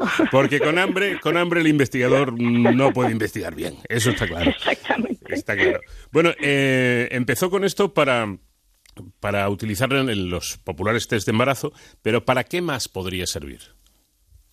Bueno, de momento la, empresa se está dirigiendo la energía que genera en pequeño formato para otras cosas, aparte de para los test de embarazo, que es un mercado muy difícil de, acceder. Al final nos hemos dado cuenta que las empresas que venden este tipo de dispositivos son muy reacias a cambiar porque la legislación no les obliga, de momento, a sustituir las pilas. Mm. Entonces pensamos, como somos un equipo de doctores, investigadores, pues que para qué más usarla. ¿no? Y ahí encontramos un hecho interesante y es que los test que están haciendo ahora rápidos, como los que se hacen de COVID, mm. o los que se hacen de SIDA, o pues eh, no lleva ningún tipo de electrónica, porque introducirla es muy complicado y es muy caro, pero sí podíamos usar la pila para hacer funciones sencillas. Por ejemplo, eh, trabajando con la Fundación Gates, nos enteramos de que los test de SIDA que se hacen en África hay que controlar el tiempo en el cual eh, este test, desde que pones la sangre en el test hasta que lo, lees, bueno, lo inspeccionas con la vista, tienes que esperar 15 minutos. Y después, al cabo de tres cuartos de hora, ya no puedes utilizarlo porque ese test ya no es válido.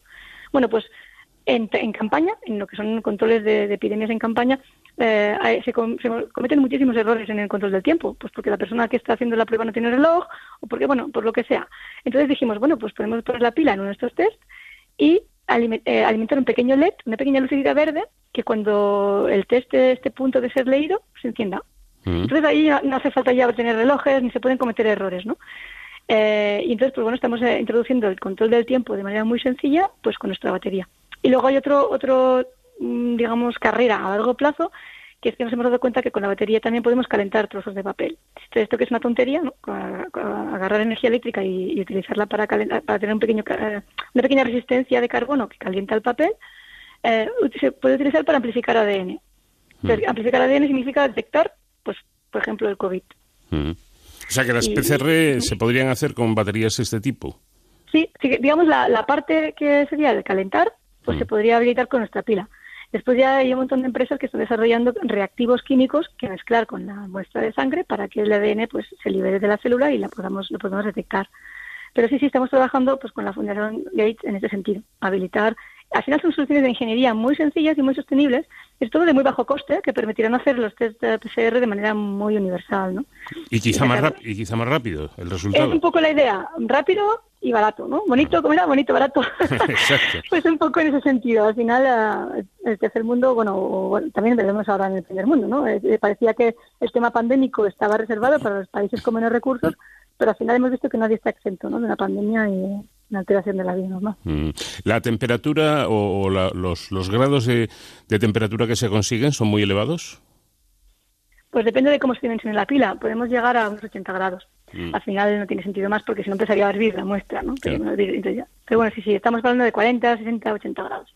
Sí, es que había leído ese dato y me había llamado la atención. Digo, no sea que, me esté equivocando yo, ¿no? Porque es curioso cómo algo tan, tan pequeño eh, es capaz de alcanzar esas, esas temperaturas tan, tan elevadas. Ah, todo depende también de la superficie. Eh, a veces calentar una cosa, eh, si es pequeña, pues es más fácil, ¿no? Y al final se trata todo de es un efecto de física que se llama efecto Joule. Conviertes la energía eléctrica en, calor. Al final, todo acaba perdido en calor, ¿no? el, rozamiento, la energía eléctrica, todo acaba disipando calor. Si es muy pequeñito el trocito de papel, pues bueno, podemos hacerlo. Generalmente los, papeles de, test de estos de diagnóstico suelen tener, nada, 100 micras, una cosa muy, muy delgadita, y entonces pues suele costar menos calidad. Bueno, y para terminar, Neus, ¿están ya en, funcionamiento estas pilas o para cuándo? ¿Cómo, ¿Cómo está la situación en este momento? Bueno, nosotros eh, tenemos una planta piloto que produce un cuarto de millón al año. Ah, lo que pasa que nosotros lo que hemos hecho es un poco cambiar el paradigma. Ah, hasta ahora teníamos, ¿no? El mercado ofrece un tipo de una, una, familia de baterías y son los productos los que se diseñan alrededor de ese tipo de baterías que ya están en el mercado. Y nosotros al revés. Nosotros decimos, a ver, ¿usted qué producto tiene? Pues voy a diseñar una batería que se adapte perfectamente a sus necesidades energéticas y, y también a su proceso de fabricación. La idea es que la batería se fabrique conjuntamente con el, con el producto. Mm. Entonces, en ese sentido, tenemos ya contratos con clientes y estamos desarrollando pues baterías a, a medida, perdón, esto es en catalán, a medida, a medida para, para el cliente. Entonces, bueno, veremos en un par de años salir estos productos al mercado. De momento está en fase de, desarrollo. Pues esperaremos y deseamos que, los trabajos que llevan a cabo en el Instituto de Microelectrónica de Barcelona, dependiente del, del CSIC, donde trabaja como profesora Neus Sabaté, pues sigan consiguiendo avances tan interesantes como este. Muchísimas gracias, Neus, por habernos atendido y reiterar nuestra enhorabuena por ese merecido premio de física. Muchas gracias.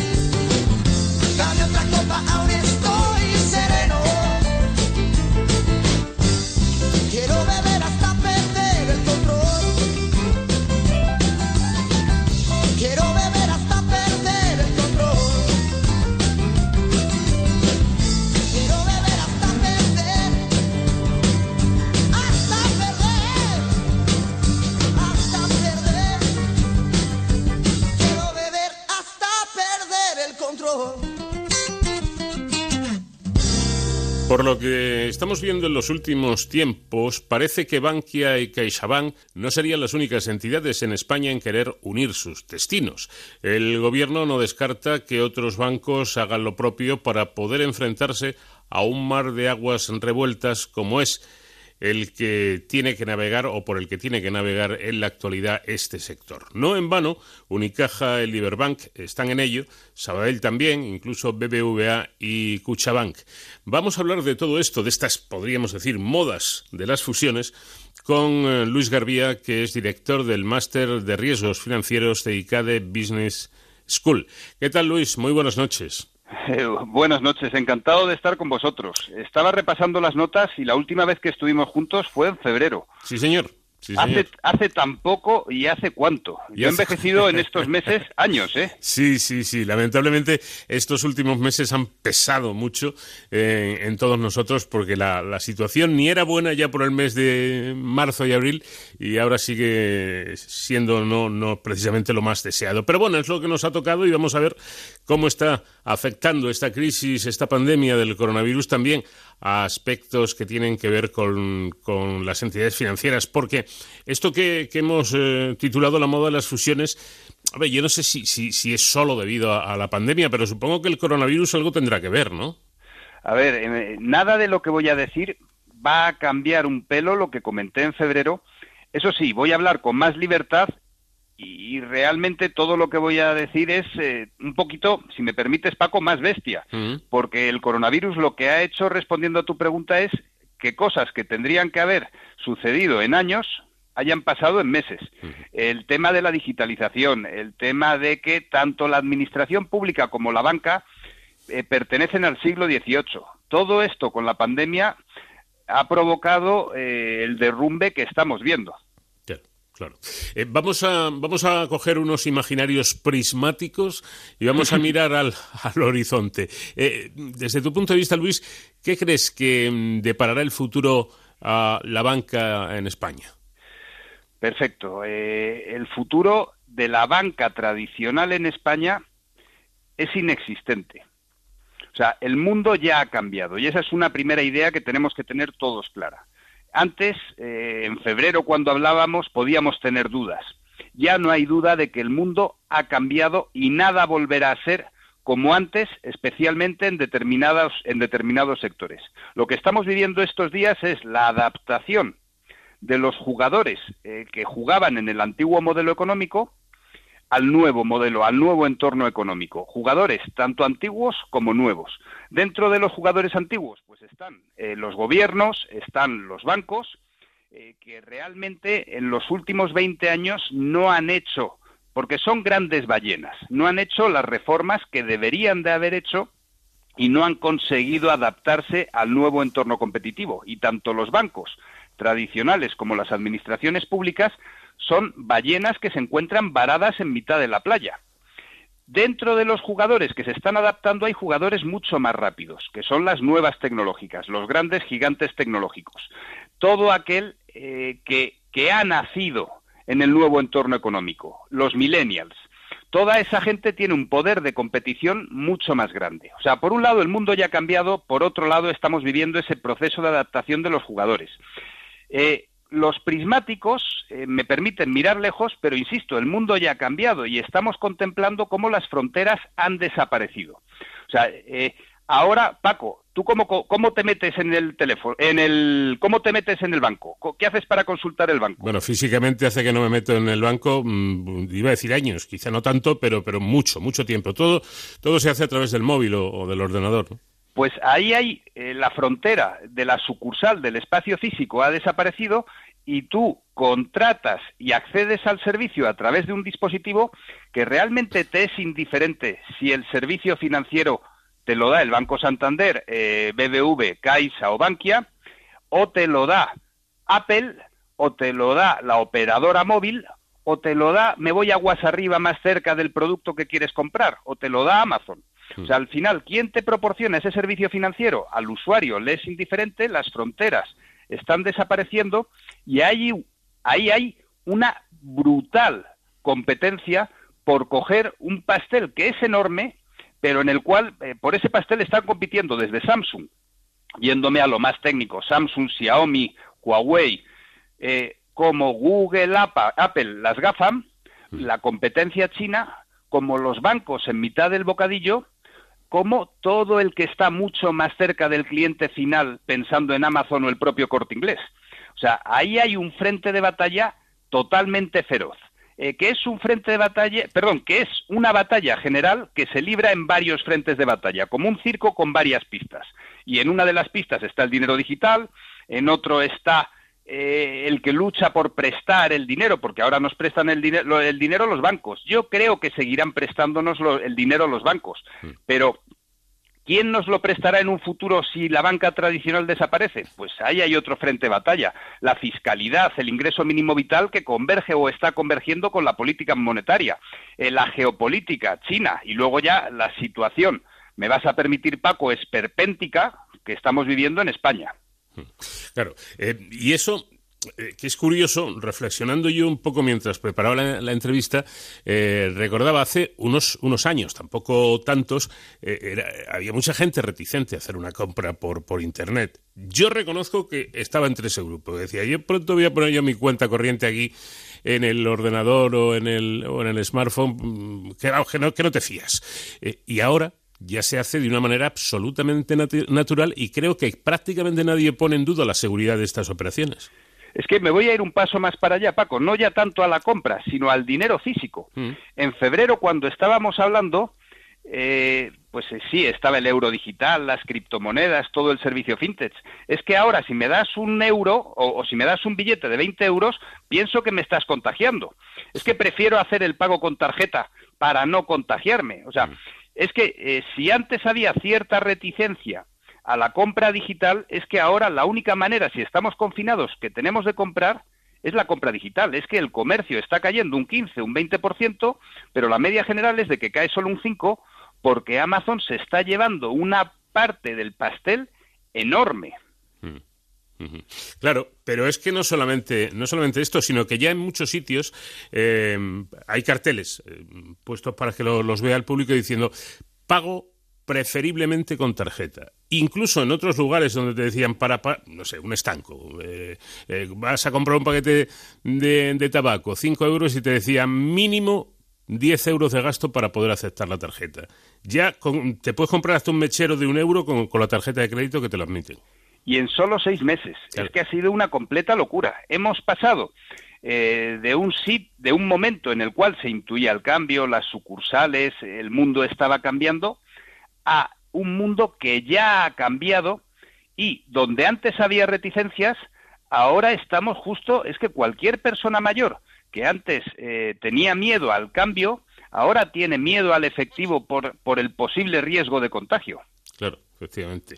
Bueno, ¿cómo, mm, cómo beneficiará a las entidades bancarias, volviendo al, asunto de las fusiones, eh, estas uniones para convertir en el, en el mercado global? A ver, a toda la eh, toda entidad bancaria que sea capaz de transformarse acabará sobreviviendo. Hmm.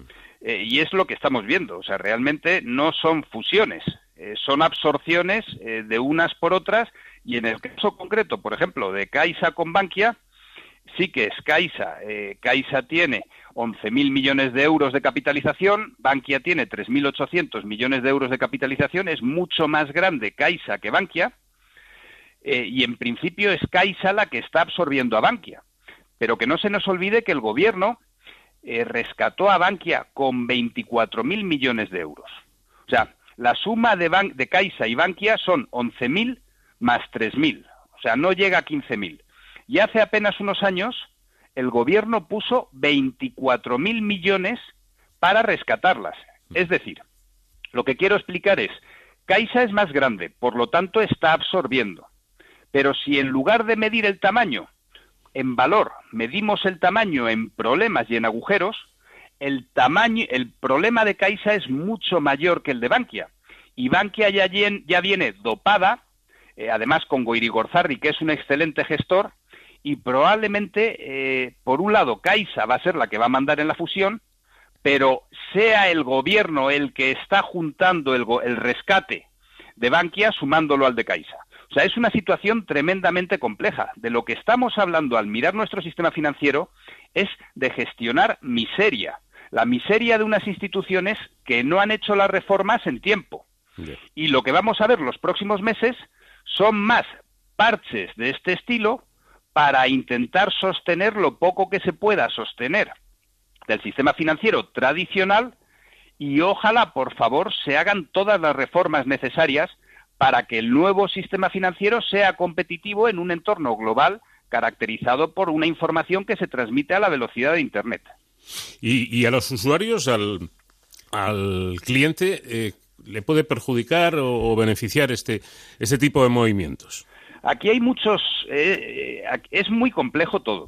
Tenemos que pensar en los años 80, cuando había sucursales bancarias, que en los pueblos solo podías ir a una sucursal bancaria. O sea, el banco, de hecho, en los 80 tenía un monopolio. O sea, no existía Internet y si querías contratar un fondo de pensiones, eh, solo podías contratarlo en el banco. Eh, antes, el, el negocio bancario era un monopolio de hecho.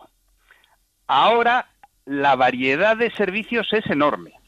En relación con los bancos grandes van a quedar tres o dos que de hecho van a tener algo muy parecido al oligopolio y se están comportando en este sentido, subiendo comisiones, eh, necesitan, están desesperados por sobrevivir, las fuentes de ingreso cada vez las tienen más complicadas y necesitan subir comisiones, pero no nos olvidemos de que están apareciendo todos los neobancos, que son eh, como los bancos tradicionales, pero sin sucursales, eh, sin tantísimos empleados y dando un servicio totalmente online y sin comisiones. O sea, me refiero, para el cliente tradicional que quiera seguir yendo a las oficinas tradicionales, pues seguirán alimentando a la ballena varada que todavía boquea, que todavía respira. En cambio, eh, ese negocio poco a poco irá erosionándose en favor de todo el negocio, pues mis alumnos con 22, 23 años eh, están todos con N26, con Revolut, eh, con nuevos nuevas, nuevas boutiques, nuevas empresas que no necesariamente tienen que, ver, que ser bancos, pero que les proporcionan el servicio financiero que necesitan. Bueno, pues eh, hablabas de los años 80, recuerdo que el calificativo que se puso también de moda, creo que fue Rosa María Mateo, la que en una presentación eh, de unos premios mm, dijo de Mario Conde el, opalescente, ¿no? Eh, esos tiempos de opalescencia. Eh, esto que estás comentando, Luis, ¿tiene algo que ver con, lo que entonces se denominaba OPAS o, es otra cosa distinta? A ver, me alegro, o sea, qué, vueltas da la vida pensando en Mario Conde y en Rosa María Mateo. Hmm. y qué, que hay que dar gracias a la vida constantemente porque al final, en cada iteración, aunque estemos cerca de estar desesperados, la tendencia es a ir un poquito a mejor. Hmm. Eh, en los años 80 eh, era un mundo totalmente gobernado por bancos y, administraciones públicas. El ciudadano se sentía pequeñito, pequeñito, pequeñito. Eh, el gobierno y los bancos tenían poder y lo ejercían esos tiempos han quedado atrás. El poder ya no lo tienen ni los bancos ni los gobiernos. El poder hoy por hoy lo tiene la tecnología y el que sea capaz de hacer mejor uso de ella. Y hoy por hoy, aunque tardaron un poquito de tiempo en reaccionar, pensando en el año 2000 como un momento en el cual empieza a cambiar todo, y China empezó a reaccionar en el año 2013-2014, y sufrió la crisis del 2008 como la sufrimos todos. Pero China ha empezado a reaccionar cuatro o cinco años antes y están opalesciendo, no sé conjugar muy bien opalescer, pero China ahora es el nuevo Mario Conde y de algún modo o nos adaptamos a ese nuevo entorno competitivo o pasaremos a ser eh, otra vez, eh, ojalá fuéramos la España de los 80, porque tenemos, por ejemplo, a nuestro vecino Marruecos o a nuestro vecino Portugal, que sí que se están poniendo las pilas eh, tienen hambre, tienen ganas de avanzar. Y si nosotros no nos ponemos las pilas, pues serán ellos los que se suban al tren al que ya se subió China, al que se está subiendo Portugal, al que se está subiendo Marruecos, y la gloria de España pues será todavía más un recuerdo histórico. En fin, que yo creo que en los próximos años vamos a asistir a, muchos cambios, ya, ya lo, hemos comentado ahora mismo con, Luis García, ¿no? Se nota, se ve, es algo palpable, ¿no? Que la, la, cuestión está cambiando, pero me temo que tiene que cambiar todavía bastante más, sobre todo en, aspectos pues, que, quizá tengan una, tengan una importancia relativa, ¿no? Por lo del pago con tarjeta, lo, lo de si el dinero físico al final terminará desapareciendo. Eh, porque los formatos eh, físicos tienden a desaparecer en todo, eh, literatura, en música, en, información, en la prensa. Bueno, pues a la economía seguramente también le está llegando ese momento, pero tiempo tendremos, según vayan ocurriendo los acontecimientos, para contactar, que siempre es un placer hacerlo, con Luis Garbía, director del, del Máster en Riesgos Financieros de ICADE Business School. Luis, te mando un abrazo muy fuerte y te agradezco como siempre tu colaboración. Un placer compartir partido. Eh, Paco, buenas noches y un lujo estar con vosotros. ¿eh?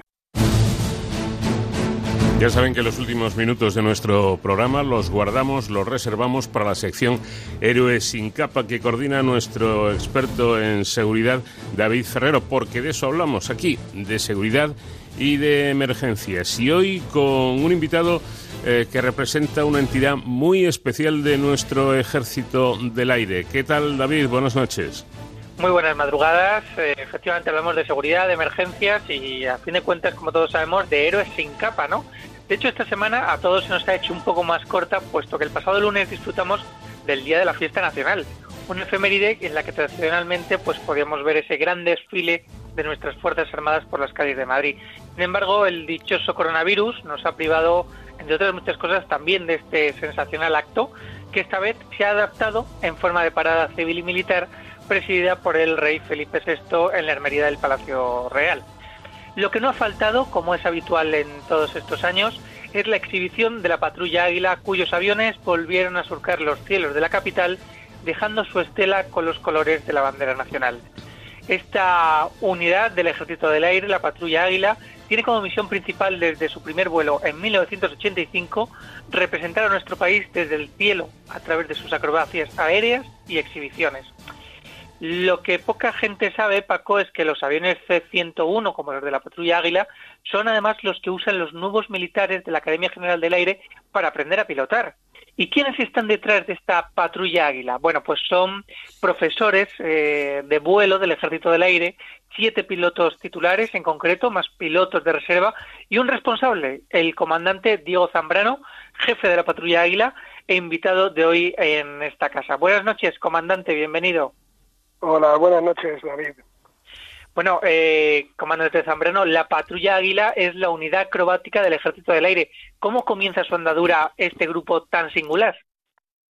Bueno, pues bien, como comentaba, hace ya 35 años que, que se inició esta andadura, este, se formó este escuadrón y, bueno, fue con un grupo inicialmente de cinco pilotos que, que decidieron iniciar las, los vuelos acrobáticos y que tras enseñárselos al jefe de la unidad y verlos y aceptarlos al jefe del Estado Mayor del Aire, pues decidió crear el 794 Escuadrón, que es el, la Patrulla Águila. Mm. Patrulla Águila que ha participado en numerosas exhibiciones, actos institucionales o eventos deportivos, entre otros. Si hubiera que elegir, comandante, uno de ellos, ¿con cuál se quedaría por el significado que pueda tener para usted o para ustedes? Bueno, sin duda eh, nos quedaríamos con el 12 de octubre. Creo que es eh, la mayor representación, el día de la fiesta nacional, día que en el que pues nuestra hispanidad y que celebramos pues un poco el ser españoles, ¿no? Y eso es una gran responsabilidad para nosotros, una gran ilusión y, y es donde más disfrutamos, yo creo. A mí me pareció em, que en esta ocasión esos chorros tan vistosos que em, eh, lanzan sus, aviones y que representan, dibujan en el cielo la, bandera nacional, eh, esta vez permítame, me parece que dibujaron ustedes la bandera del Atlético de Madrid. Y uno que, que es del Madrid, pues dije, a ver qué pasa aquí con la patrulla Águila. ¿Qué ocurrió exactamente? bueno, bueno. Pues desgraciadamente, y bueno, creo que es bueno explicarles que eh, uno de los aviones, el Águila 7, que va en el extremo izquierdo, pues tuvo un fallo en el sistema de, presión, un fallo en el sistema de nitrógeno que, que manda a presión el color a la tobera de salida y, y salió blanco. Es verdad que los aviones se probaron en el suelo, primero con mecánicos y, y pilotos comprobaron el sistema, Una vez que despegamos se volvió a comprobar. Es verdad que le falló al Águila 3, el, que va a la izquierda, que va de amarillo, que tuvo que aterrizar y cambiar de avión y coger otro. Pero al Águila 7 funcionó, le funcionó bien. De hecho, una vez que iniciamos la pasada y pusimos el color, le salió bien inicialmente, pero a los 3-4 segundos, pues bueno, como digo, una pieza del sistema de presión, una junta, se, se rompió y provocó la pérdida de- del, del nitrógeno que manda el color y por eso se cambió de rojo a blanco y ya no pudimos no tuvimos tiempo de reacción porque ya estábamos demasiado cerca del palacio Bueno, que conste Una que... pena. Sí, una pena y pues, un, un disgusto para todos los pilotos y en especial para él ya. Bueno, esto, esto es puramente anecdótico, tampoco tiene mayor importancia. Al, al final, el comandante son máquinas y la- las máquinas pueden fallar en un momento determinado, por mucho que se revise. Sí, ya, y lo- se lo decíamos a los mecánicos también, que yo, eh, cada, cada piloto, cada avión tiene su mecánico específico que es el encargado de poner la máquina lista y, y bueno, pues lo que decíamos, hasta los Fórmula 1, ¿no? Los, las motos de competición se rompen y tienen un equipo enorme dedicado a eso y pues aquí en este caso se rompió una pieza en el peor momento que nos podía pasar. Son muchos los parámetros que hay que tener en cuenta en estos eh, vuelos, muchas las cosas que pueden salir mal y bueno, pues eh, en este caso este imprevisto que muy vistoso, pero que hay que dar gracias también para que haya sido este y no y no otro, ¿no? Eh, la pericia de nuestros pilotos pues siempre queda demostrada en este tipo de, de vuelos y aprovechando que le tenemos con nosotros como un piloto con experiencia que es y profesor de vuelo, comandante, cuéntenos, ¿cómo es la formación que reciben estos pilotos eh, del Ejército del Aire? Bueno, pues la formación es, es intensa, digamos, es verdad que ya la selección es, es muy escrupulosa, es verdad que para, para ser piloto de la patrulla Águila tienes que estar, ser piloto de caza y ataque del Ejército del Aire, estar destinado en la Academia General del Aire como instructor de vuelo y además acreditar una experiencia en el, en el vuelo en este tipo de aeronave eh, bastante alta. Una vez que, que, ya tenemos los candidatos a entrar, se le hacen unas pruebas, un periodo de, de prueba y de instrucción que tienen que superar y una vez que han superado ese periodo, pues ya se, el, el, el entrenamiento básicamente se- es volar y repetir una y otra vez las maniobras hasta que salen perfectas. Bueno, es algo característico de la patrulla Águila, esas extraordinarias piruetas eh, que desafían incluso las leyes de, la gravedad o esas formaciones tan perfectamente ejecutadas. ¿Cómo es posible, comandante, que yendo ustedes cada uno en su, en su avión, como es lógico, pueda, pueda quedar todo tan perfecto, tan milimétricamente eh, realizado eh, con, con ni un solo fallo? Esto eh, a mí me parece imposible, vamos. Bueno, como decía, es cuestión de, de repetición y de entrenamiento. Es eh, pura agilidad psicomotriz, digamos, es, es repetimos las maniobras de cada ensayo, cada exhibición, es grabada por la sección de fotografía y vídeo de la Academia General del Aire y después de cada vuelo nos reunimos en la sala de debriefing y ponemos el vídeo y vemos maniobra ma- por maniobra eh, cómo se ha realizado y posibles fallos o cosas a mejorar, ¿no? Y, es cierto que, bueno, en todos los vuelos siempre hay alguna cosa que, se puede mejorar y, y el espíritu nuestro es ese, ¿no? Pues, intentar alcanzar la excelencia y no ser conformista y intentar que salga solo todo perfecto. Pero es cuestión de repetir y repetir. Bueno, un espíritu que yo creo que llega a los corazones de todos los españoles y es que podemos decir que la patrulla Águila, eh, quizás junto con los apagafuegos del 43 Grupo, son los eh, pues grupos más emblemáticos de las Fuerzas Aéreas Españolas. Todo el mundo les conoce y curiosamente además ninguno de ellos, comandantes, son unidades de combate propiamente dichas. Bueno, es verdad que son, eh, son lo- los grupos más mediáticos, diría, ¿no? Es la, la, la cara más, más visible del ejército del aire, teniendo en cuenta que el ejército es algo mucho más grande, es tiene misiones mucho más complejas y más importantes, pero sí que es verdad que, bueno, de cara a la, opinión pública, pues, pues sí, somos más visibles, pero hay mucho, mucho trabajo mucho trabajo detrás de los mecánicos que, que preparan estos aviones, que en realidad lo difícil es tener una continuidad de la Academia General del Aire para formar una gran cantidad de pilotos que estamos formando al año. y que exige mucho a las máquinas y aparte tenerlos listos para las exhibiciones. ¿no? Eh, sí que hay misiones mucho más importantes, mucho más sacrificadas, pero somos la parte más, más visible, digamos. Es, una de, es uno de nuestros objetivos en, en sí del escuadrón, ¿no? dar difusión a, la, a las capacidades del ejército del aire y visibilidad al ejército del aire y fomentar el espíritu aeronáutico en la población y sobre todo en los jóvenes. Mm. es obvio que ustedes eh, tienen un, adiestramiento muy muy especial y, muy intenso y supongo que pueden incluso soportar eh, GES, eh, muchos GES cuando hacen esas, esas acrobacias en el aire. Si, por ejemplo, comandante, yo, que lo máximo que me he subido es a una noria, me montara con usted en su avión y aguantara una de esas de esas exhibiciones, bueno, aguantara, intentar aguantar, ¿cree que lo soportaría una persona normal? Bueno, no, lo normal es que no. Digamos que el, eh, no es que seamos especiales, es cuestión de, de, acostumbrar al cuerpo, ¿no? Es el entrenamiento, el cuerpo al final se acostumbra a todo y bueno, sí que es verdad que llevamos, intentamos cuidar la, alimentación, el descanso es muy importante y el ejercicio físico. Es importante para aguantar la GES realizar ejercicio, bastante ejercicio anaeróbico, de musculación y, y sobre todo volar hasta, nosotros y cuando tenemos el periodo de vacaciones en verano que a lo mejor no, estamos dos semanas sin volar o, o incluso hasta tres semanas sin volar al principio los primeros vuelos el cuerpo baja baja regular. ¿cuántas Gs soportan? el ah, máximo positivo es 7,5 positivas y el negativo menos 4 que son, son más sufridas desde luego las negativas que las positivas. pero, pero sí anda ahí en un margen de entre más 7 y menos 4 hasta 11 ejes de diferencia para, para el cuerpo. Yo, David, me monté en un parque de atracciones en, un chisme de estos que salen así muy disparados y yo parecía que soportaba 14 Gs, o sea, me, me puse malísimo.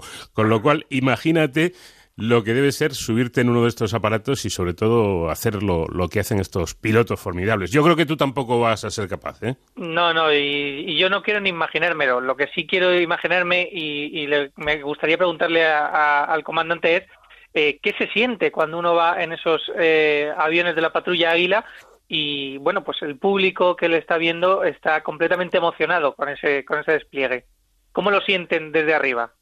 Bueno, yo, la, la principal sensación yo creo que es de responsabilidad. Hay, hay nervios antes del vuelo, hay nervios, hay mucho silencio, mucha concentración, porque claro, que nadie quiere que, que, le salga nada mal ni que sea por su culpa que no quede alguna formación bien y entonces pues pues es responsabilidad, mucha alegría también y al sentir el, pues normalmente el cariño y la emoción de la gente, pero principalmente responsabilidad. Pues nos quedamos con esas palabras, con este testimonio. Muchísimas gracias, eh, Diego Zambrano, comandante jefe de la patrulla Águila, por hacernos volar con ustedes de cero al infinito. Muy buen vuelo, comandante. Nada, nada, muchísimas gracias a vosotros y ha sido un placer. Pues ahí están, la patrulla Águila, como ha dicho el propio jefe de la patrulla, no son héroes ni gente especial, simplemente eh, muy trabajadores, muy constantes, muy bien adiestrados, acostumbrando el cuerpo y, por supuesto, con unos conocimientos importantes para lograr hacer estas maravillas. Aquí lo dejamos, David, pero la próxima semana te espero, ¿eh? Volvemos la próxima semana, Paco, y hasta entonces, pues ya lo saben, protéjanse.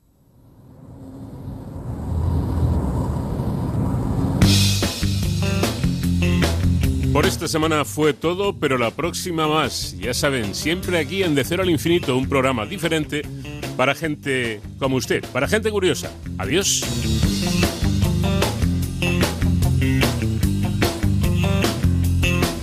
Ahora sí, parece que ya empiezo a entender las cosas importantes aquí son las que están detrás de la piel.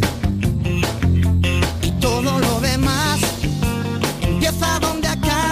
mis pies. Después de mucho tiempo aprendí que hay cosas que es mejor no aprender. El colegio poco me enseñó. Si es por